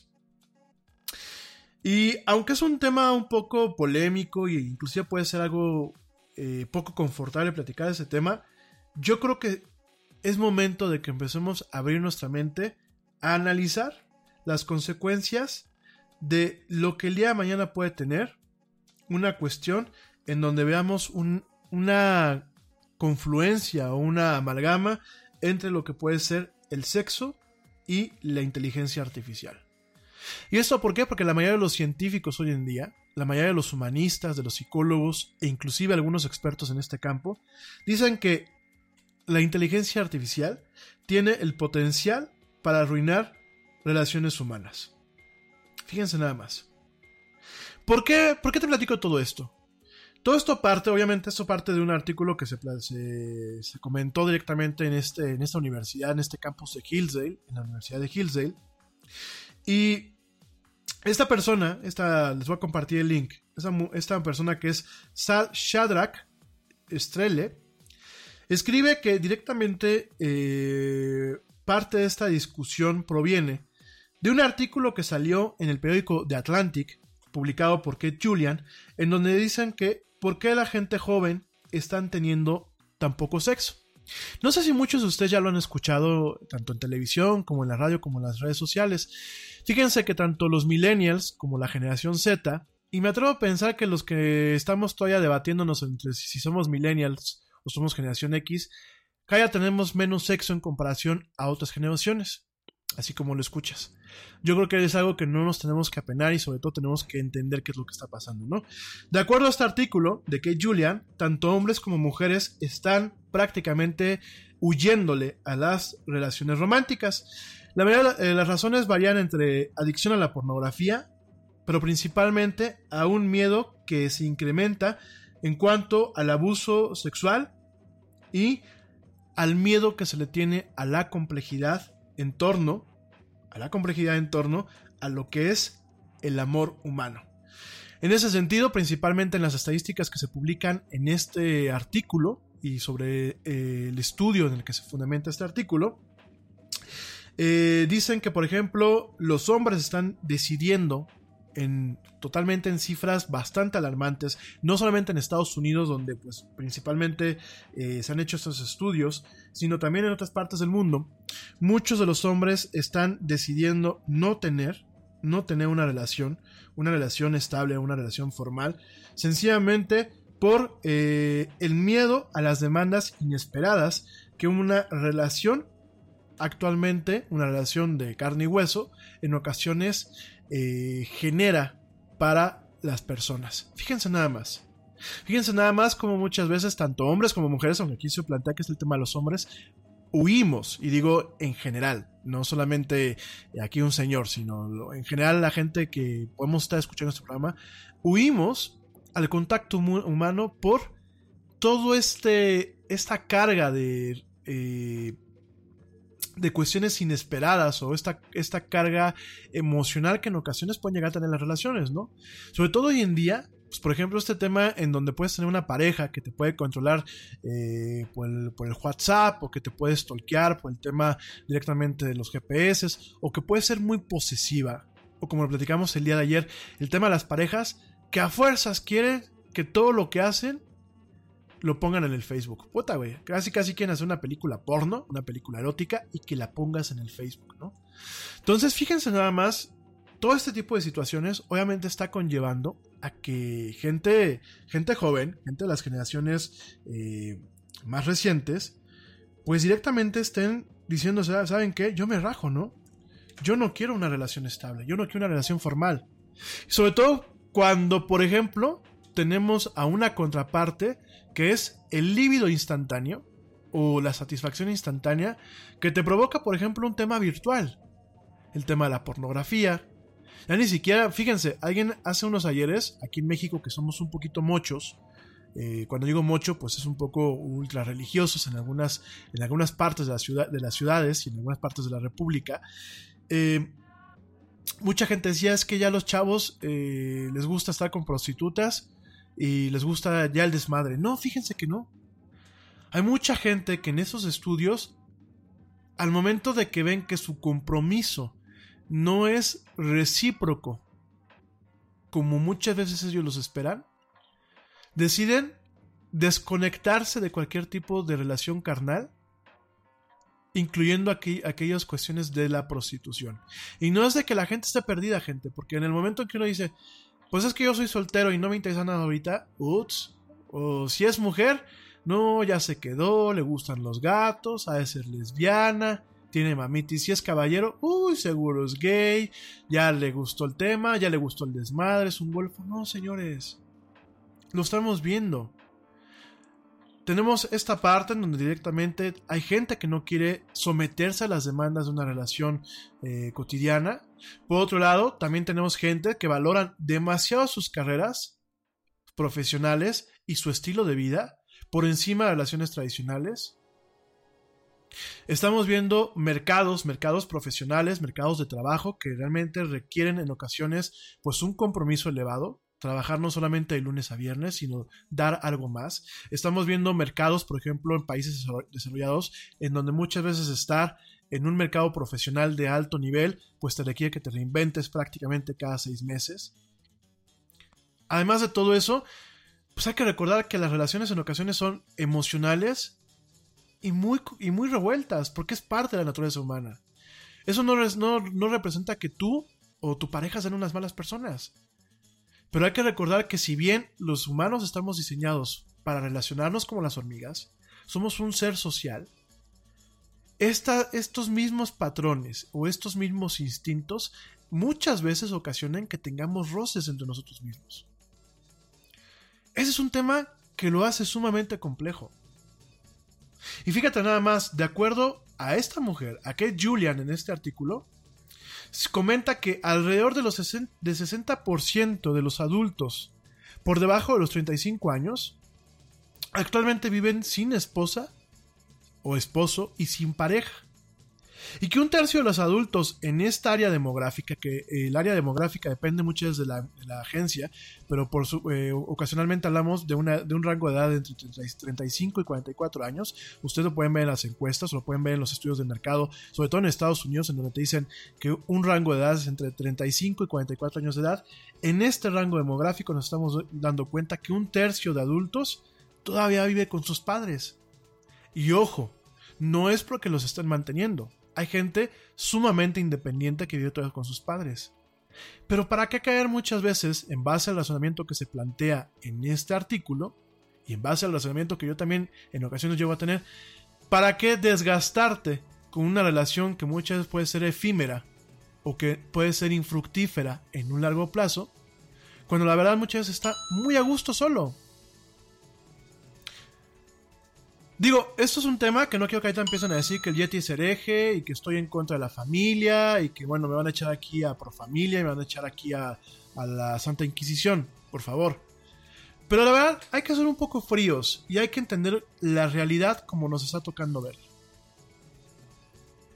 O sea, hemos caído en una época en donde en ocasiones por un tema de miedo, de inseguridad, pero también en un tema de proteger nuestro estilo de vida o de proteger lo que es el, el- el camino profesional y personal que estamos siguiendo, estamos dejando a un lado el tema de las relaciones.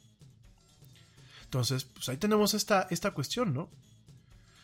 Eh, a, mí, a, a- a mí me pasa me pasa un poco, ¿no? El, el tema de, de- de darle la vuelta a ese tipo de cuestiones porque creo que también estos tiempos nos han dado la capacidad de ser más exigentes con nosotros mismos, pero al momento de ser más exigentes con nosotros mismos también nos volvemos más exigentes con lo que esperamos de las demás personas.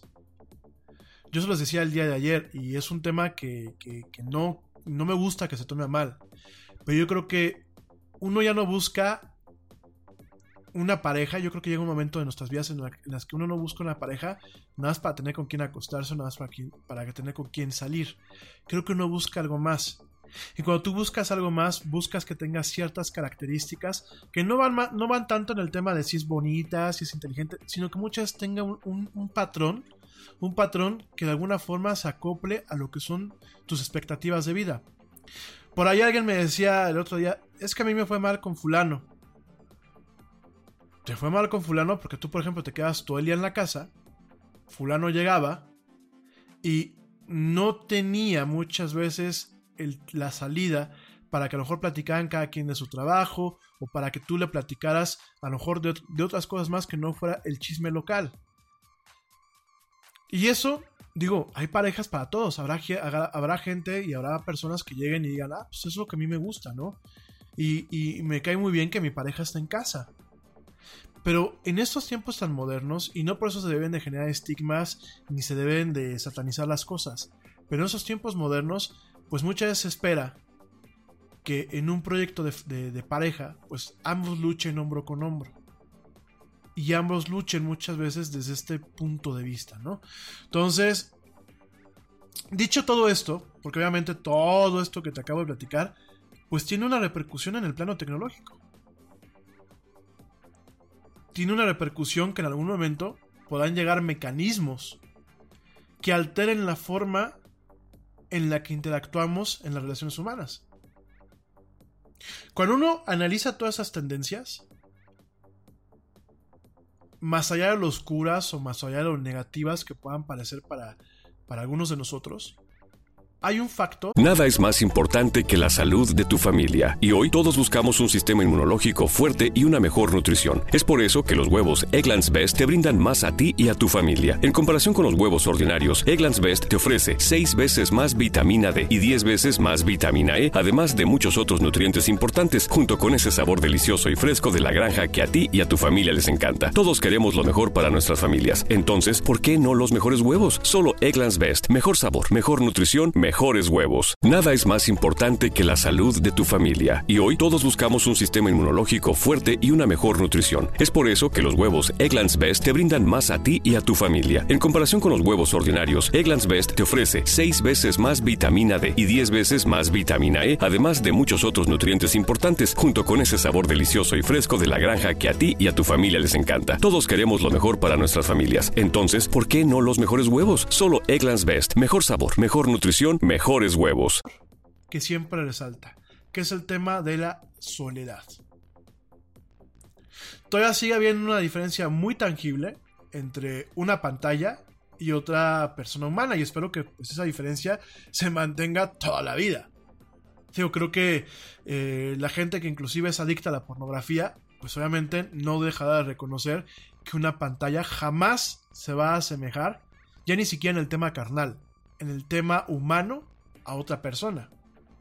Sin embargo, bueno, para mucha gente, pues es una salida en donde hay gente que ya no quiere arriesgarse a estar probando el tema de estar saliendo en citas, a estar probando el tema, como alguien me decía el otro día, de estar en el mercado.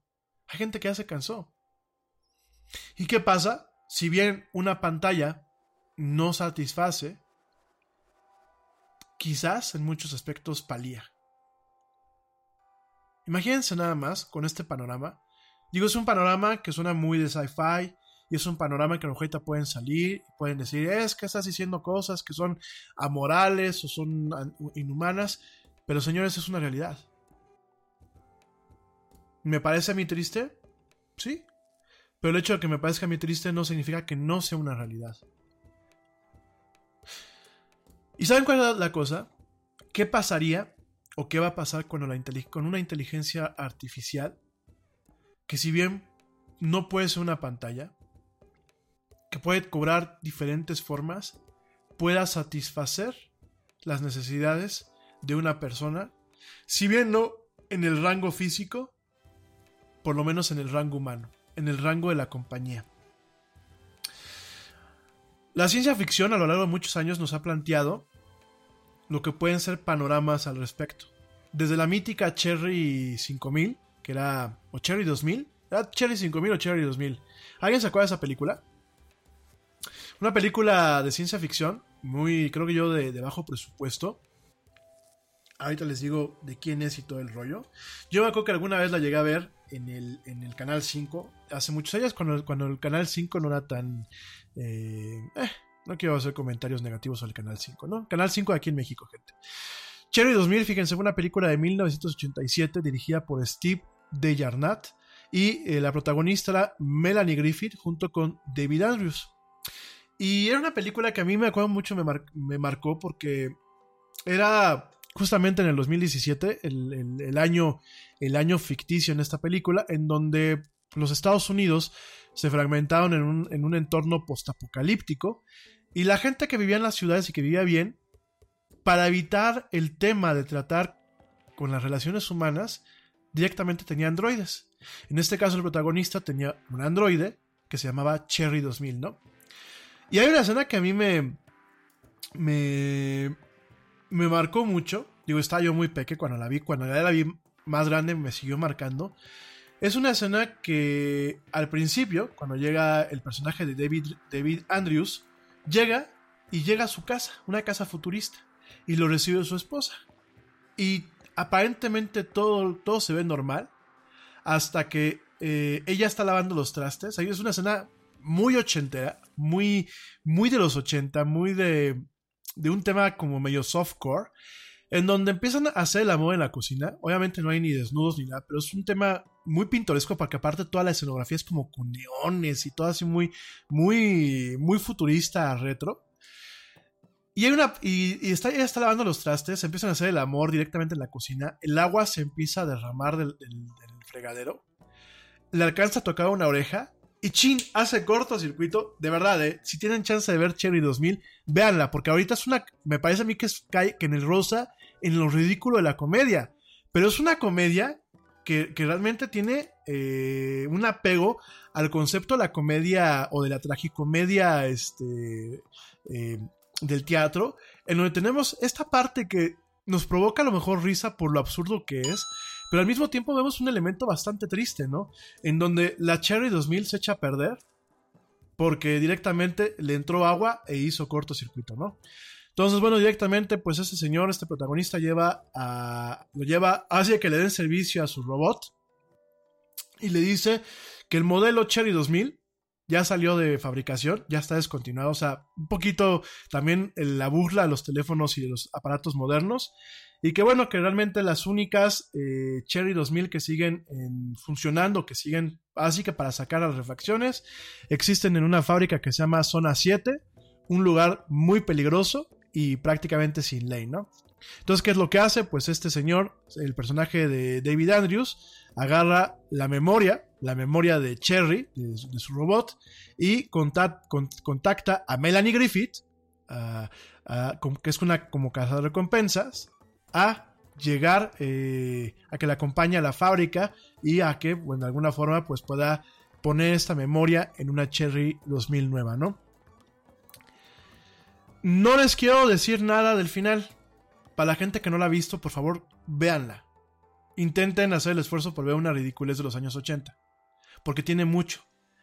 Pero el final, si lo vemos hoy y lo contextualizamos o lo extrapolamos a la realidad que estamos viviendo, es un final muy triste.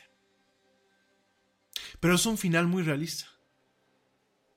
Fíjense nada más. Nos dice. eh, nos dicen directamente eh, los futuristas y los expertos en, lo que es eh, inteligencia artificial e inteligencia humana. Ellos hablan de algo que se le conoce como la singularidad, que la singularidad ya hablaremos de ello el miércoles de la próxima semana. La singularidad como tal es un evento que en algún momento llegará, por eso se le llama singular. Es un evento que solamente ocurrió una vez y que cambiará radicalmente lo que es la raza humana. La singularidad puede ser algo negativo como una extinción, un, evento de extinción masiva, puede ser eh, un virus creado por nosotros mismos que a lo mejor nos mute, puede ser la singularidad, pues una invasión alienígena, o el simplemente descubrir que, por ejemplo, con métodos científicos, que Dios existe o que Dios no existe. Eso sería la singularidad. Hay otros científicos que piensan que la singularidad será el momento cuando la inteligencia artificial sobrepase lo que es la inteligencia humana. Y estos señores, estos eh, científicos que hablan de esta singularidad, piensan que este punto lo encontraremos en el 2040. Ya actualmente todo lo que es el aprendizaje de máquinas, pues ya eh, permite hoy en día que desbloqueemos nuestros teléfonos, permite hoy en día que los coches se manejen prácticamente solos, permite hoy en día crear perfiles psicológicos o, perfi- o perfiles de comportamiento en base a un conjunto de información que eh, podemos depositar en las redes. ¿Qué pasará cuando en algún momento la inteligencia artificial tenga la capacidad de ser empática con el ser humano y entonces podamos programar a nuestro ser querido o podamos programar a una pareja? Y antes de que ustedes me digan, mi Yeti, ya deja de fumarte ese tipo de cosas. Queridos amigos, los primeros pasos ya están dados. Actualmente en Estados Unidos, una empresa basada en Silicon Valley que se llama Realbotics está probando y ya aceptando preórdenes para muñecas sexuales robóticas que utilizan una inteligencia artificial primitiva. Así como lo escuchas y así como eh, eh, lo, estás, lo estás viviendo, como lo, te lo estoy comentando, y te va a pasar los links a estos videos, ya hay una empresa que hace muñecas cuya piel se asemeja mucho a, la piel humana, obviamente son de látex, son de una resina especial, que pueden tener comportamientos faciales y que en este caso están teniendo una inteligencia artificial primitiva que les permite ser usadas para el sexo. Ojo, no solamente muñecas femeninas, ¿eh? También hay muñecos masculinos. Antes de que digan que es un tema machista y que el patriarcado y que... Ah, porque el otro día me topé. Me topé justamente en, una nota, cuando estaba viendo yo los comentarios de, esta, de, un- de esta nota en redes sociales ya hace un tiempo. Me topé a feministas que les indignaba que los hombres las fueran a reemplazar con unos robots. Oigan, amigas eh, feministas extremas, pues ¿quién las entiende? No, como muchos de ustedes dicen, no, necesitamos a un hombre para poder este, ser felices. Bueno, igual que ustedes no necesitan a un hombre para ser felices, pues habrá hombres que no necesitan a una mujer para ser felices y que las reemplacen pues con una máquina, porque también se vale. Miren, yo creo que ahorita no estamos en un punto en donde tengamos la capacidad moral y ética para poder juzgar este tipo de adelantos. ¿Sobre qué bases lo, funda- lo- lo fundamentamos? ¿Sobre la base de la familia? Perdónenme, eso es un tema muy cómodo para sociedades como la mexicana, donde realmente la religión se ha metido en temas en los que no se debe de meter. Lo digo de una forma muy humilde, lo digo de una forma muy respetuosa. Y no solamente hablo de la Iglesia Católica, hablo de otras religiones también. Eh, el tema de la familia yo creo que debe de ser replanteado desde, de- otras vértices. No lo, voy a, no lo voy a platicar el día de hoy, ni me voy a meter en un tema que me pueden linchar saliendo de aquí de, de la cabina. Pero directamente creo que dejando eso a un lado, ¿cuál sería un motivo para ofendernos sobre el tema de que un hombre busque una máquina o una mujer busque una máquina para reemplazar o para satisfacer sus necesidades afectivas y carnales? Miren, tenemos un planeta que está sobrepoblado. Porque aunque muchos quieran cerrar los ojos a esta, esta realidad, cada día habemos más humanos, cada día la expectativa de vida es mucho más amplia, es decir, hay menos muertes, y cada día nos vamos acabando y quedando sin recursos. Mucha gente ya lo ha dicho, los siguientes, las siguientes guerras van a ser por los recursos naturales.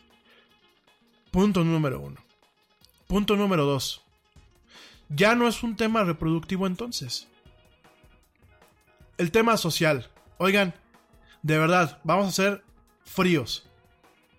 Creo que yo creo que todos los tiempos han sido a su manera difíciles. Y sobre todo en el tema de las relaciones humanas.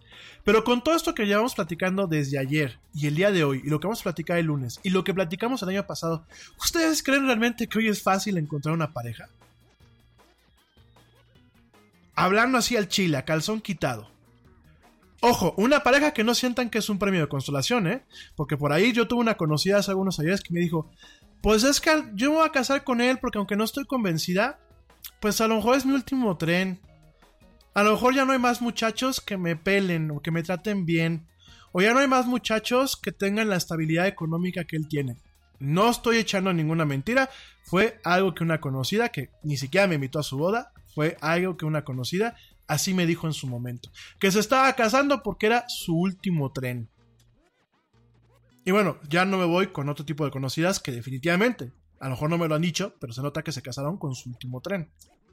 Ustedes, vamos a ser francos, gente. Porque no podemos apuntar y decir los pervertidos que dijo el Yeti en su programa que se acuestan con robots. Perdónenme. Yo no tengo la capacidad moral. Digo, no, no entro en esa categoría porque te van a decir el Yeti ya se está curando en salud. No. Yo prefiero la carnita y, y la respiración eh, de, de- de otra persona, ¿no? De una muchachona. Pero me parece muy válido que haya gente que si no tiene las capacidades sociales o no ha encontrado su media naranja, pues se muera solo y amargado. Si una máquina le da una satisfacción, por lo menos para sobrellevar su soledad, porque la soledad no se cura con eso, se sobrelleva, oigan, por mí, bienvenidísimo. Y porque en estos tiempos verdaderamente es muy difícil encontrar una pareja. Tanto, de mi, tanto del lado de los hombres como del lado de las mujeres, claro. En ciertas cuestiones, ¿no? Fíjense nada más. Y así, con esta demanda, porque obviamente los productos surgen de necesidades. Ojo, quien diga que los mercadólogos creamos necesidades, no, no, no, no. Aquí fue un producto que nació de las necesidades.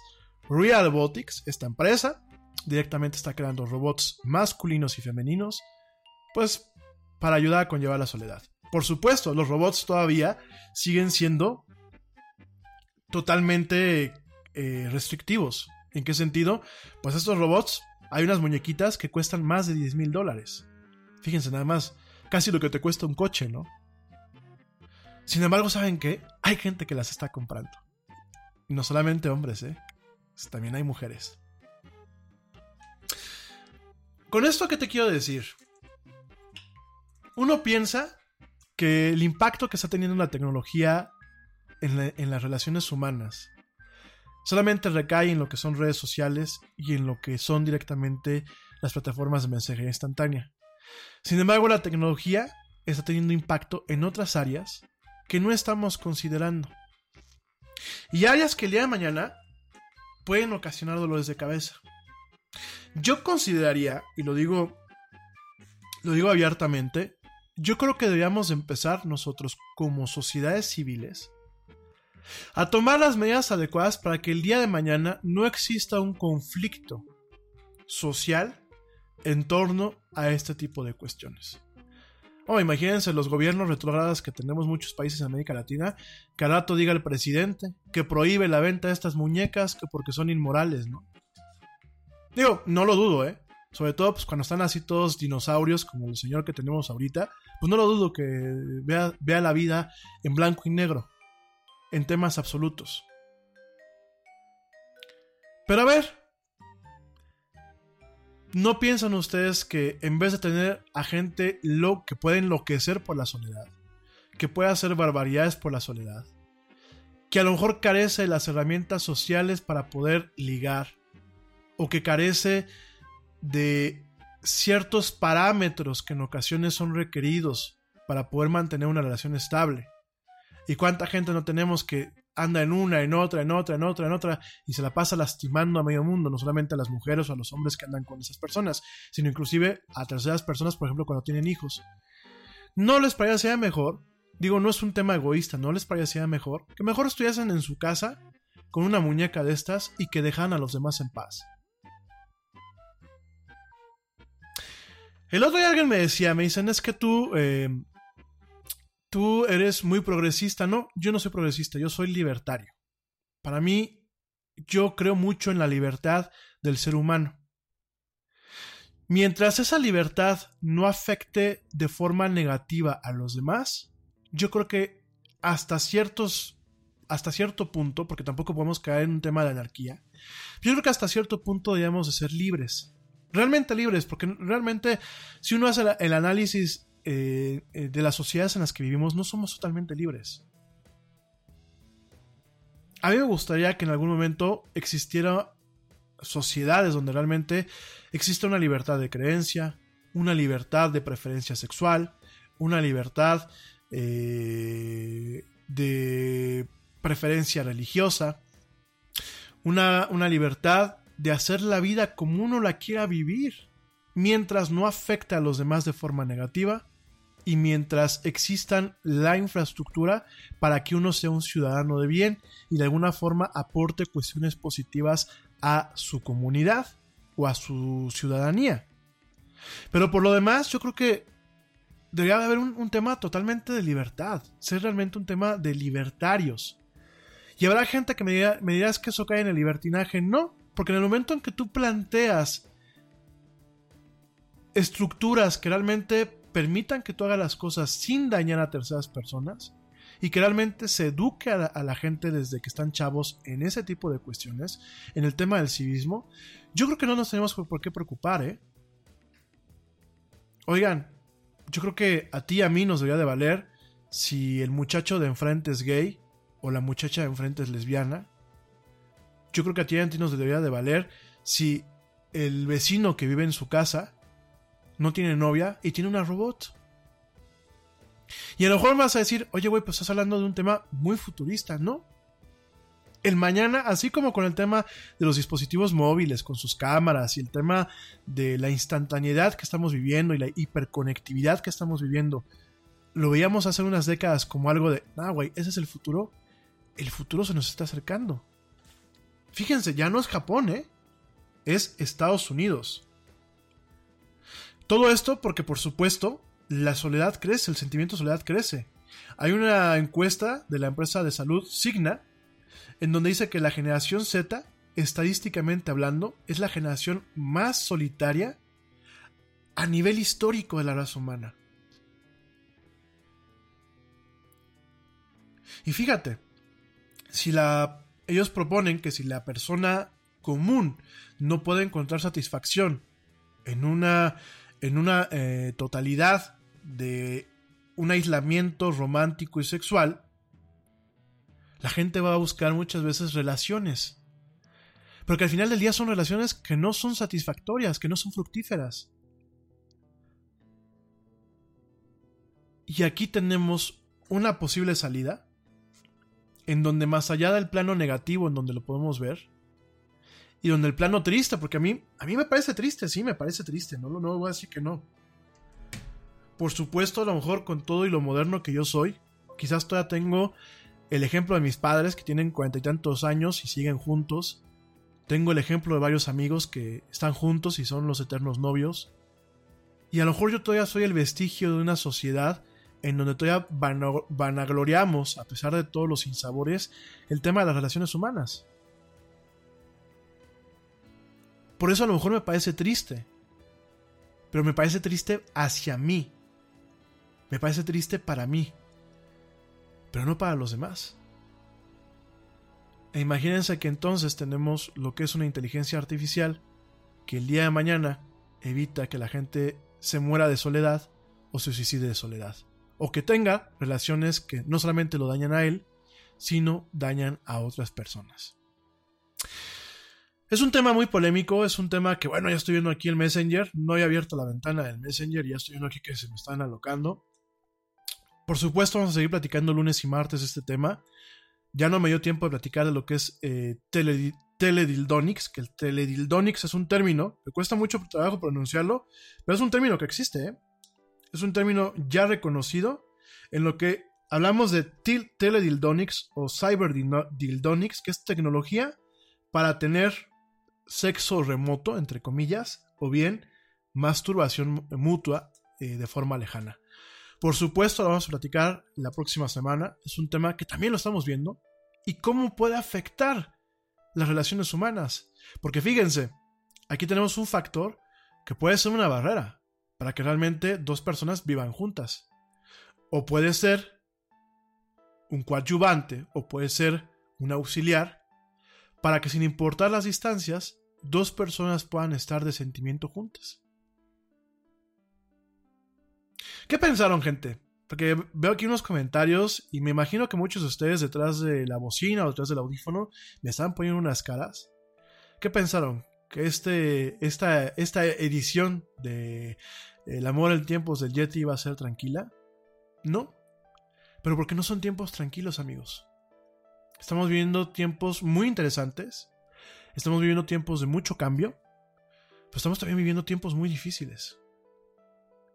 Y donde inclusive las soluciones a muchos de los problemas, de nuestros problemas como raza humana, pueden conllevar un tema de dificultad en el proceso de adaptación que podamos tener en torno a estas situaciones. Ya por aquí veo algunos comentarios de, es que la gente que piensa en tener una relación con una máquina está enferma. Yo se los voy a decir, yo creo que no tenemos la capacidad ni ética ni moral de juzgar a esas personas. ¿Quién está más enfermo, gente? ¿Aquel que se casó con un premio de consolación para no estar solo? y que de alguna forma promueve una relación infeliz basada en una mentira? ¿Que al final del día puede dañar a su pareja y a sus hijos? ¿O a alguien que está en su casa y no daña a nadie? ¿Ustedes quién creen que esté más enfermo? Digan, no estoy eh, generando un, un discurso hacia un lado o hacia el otro. Sencillamente, díganme ustedes qué opinan. ¿Quién está más enfermo? alguien que desata sus perversiones, como por ejemplo la pedofilia, con algo virtual, con algo que ni siquiera está basado en algo real, o alguien que directamente sale y comete esas fechorías. Creo que son temas complejos, creo que en una noche no vamos a caer en un sí o en un no.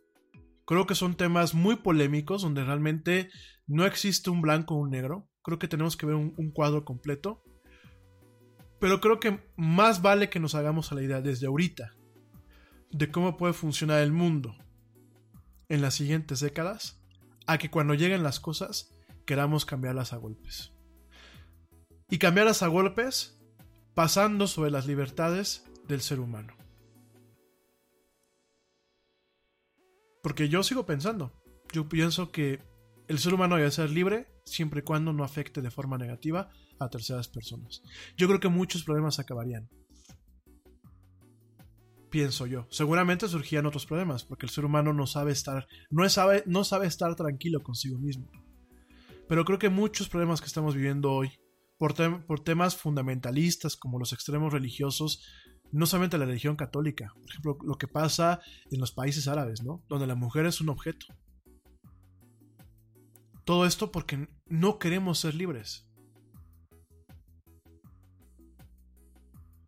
Me dice por aquí Luis, Luis Robles, me dice Luis Robles, qué opino de la cartilla moral. Luis, no hagas que me linchen, ni que me desate tirando mierda a ya sabes quién. Mejor te lo platico en privado.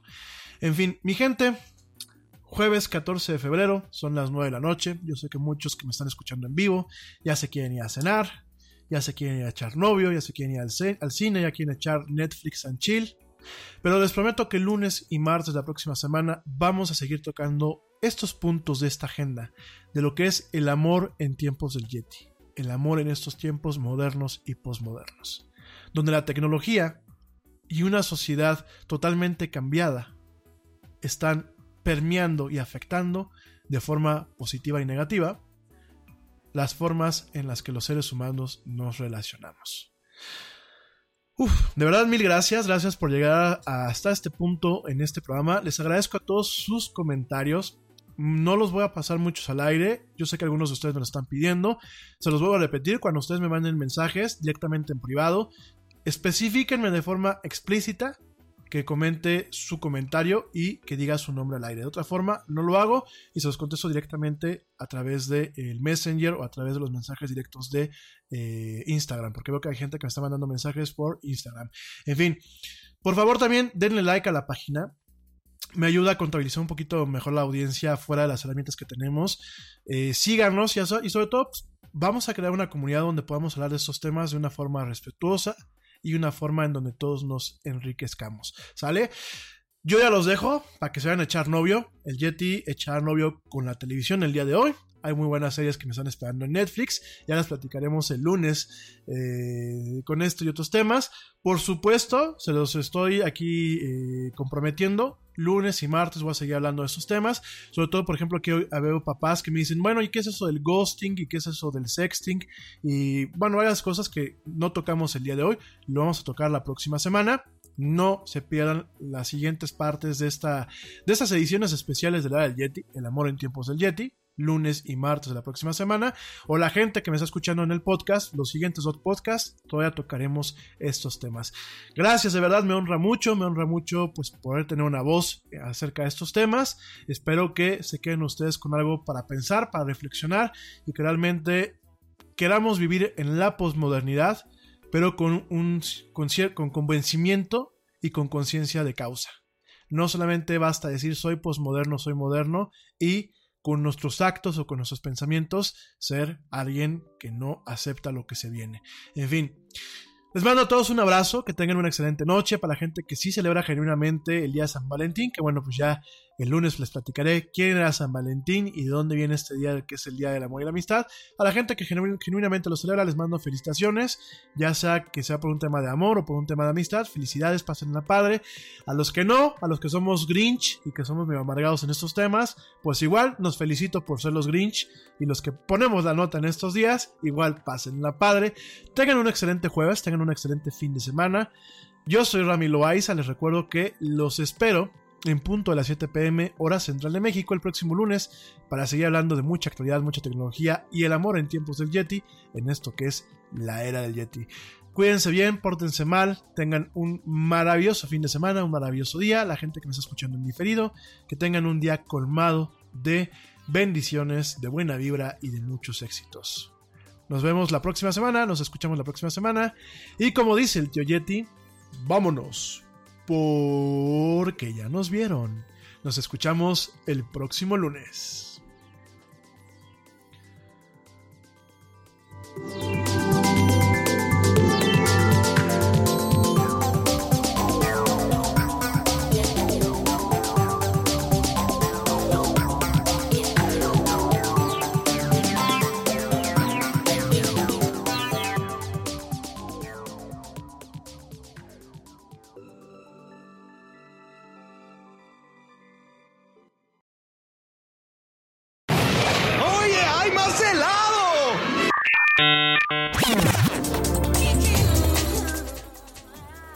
Actualidad no te deje helado.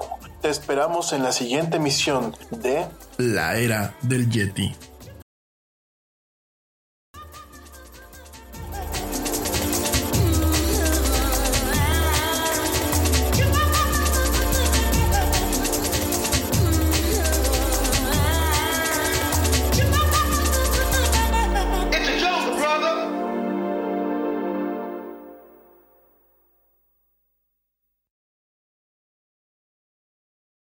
Nada es más importante que la salud de tu familia y hoy todos buscamos un sistema inmunológico fuerte y una mejor nutrición. Es por eso que los huevos Egglands Best te brindan más a ti y a tu familia. En comparación con los huevos ordinarios, Egglands Best te ofrece 6 veces más vitamina D y 10 veces más vitamina E, además de muchos otros nutrientes importantes, junto con ese sabor delicioso y fresco de la granja que a ti y a tu familia les encanta. Todos queremos lo mejor para nuestras familias. Entonces, ¿por qué no los mejores huevos? Solo Egglands Best. Mejor sabor, mejor nutrición, mejores huevos. Nada es más importante que la salud de tu familia y hoy todos buscamos un sistema inmunológico fuerte y una mejor nutrición. Es por eso que los huevos Egglands Best te brindan más a ti y a tu familia. En comparación con los huevos ordinarios, Egglands Best te ofrece 6 veces más vitamina D y 10 veces más vitamina E, además de muchos otros nutrientes importantes, junto con ese sabor delicioso y fresco de la granja que a ti y a tu familia les encanta. Todos queremos lo mejor para nuestras familias. Entonces, ¿por qué no los mejores huevos? Solo Egglands Best. Mejor sabor, mejor nutrición, mejores huevos.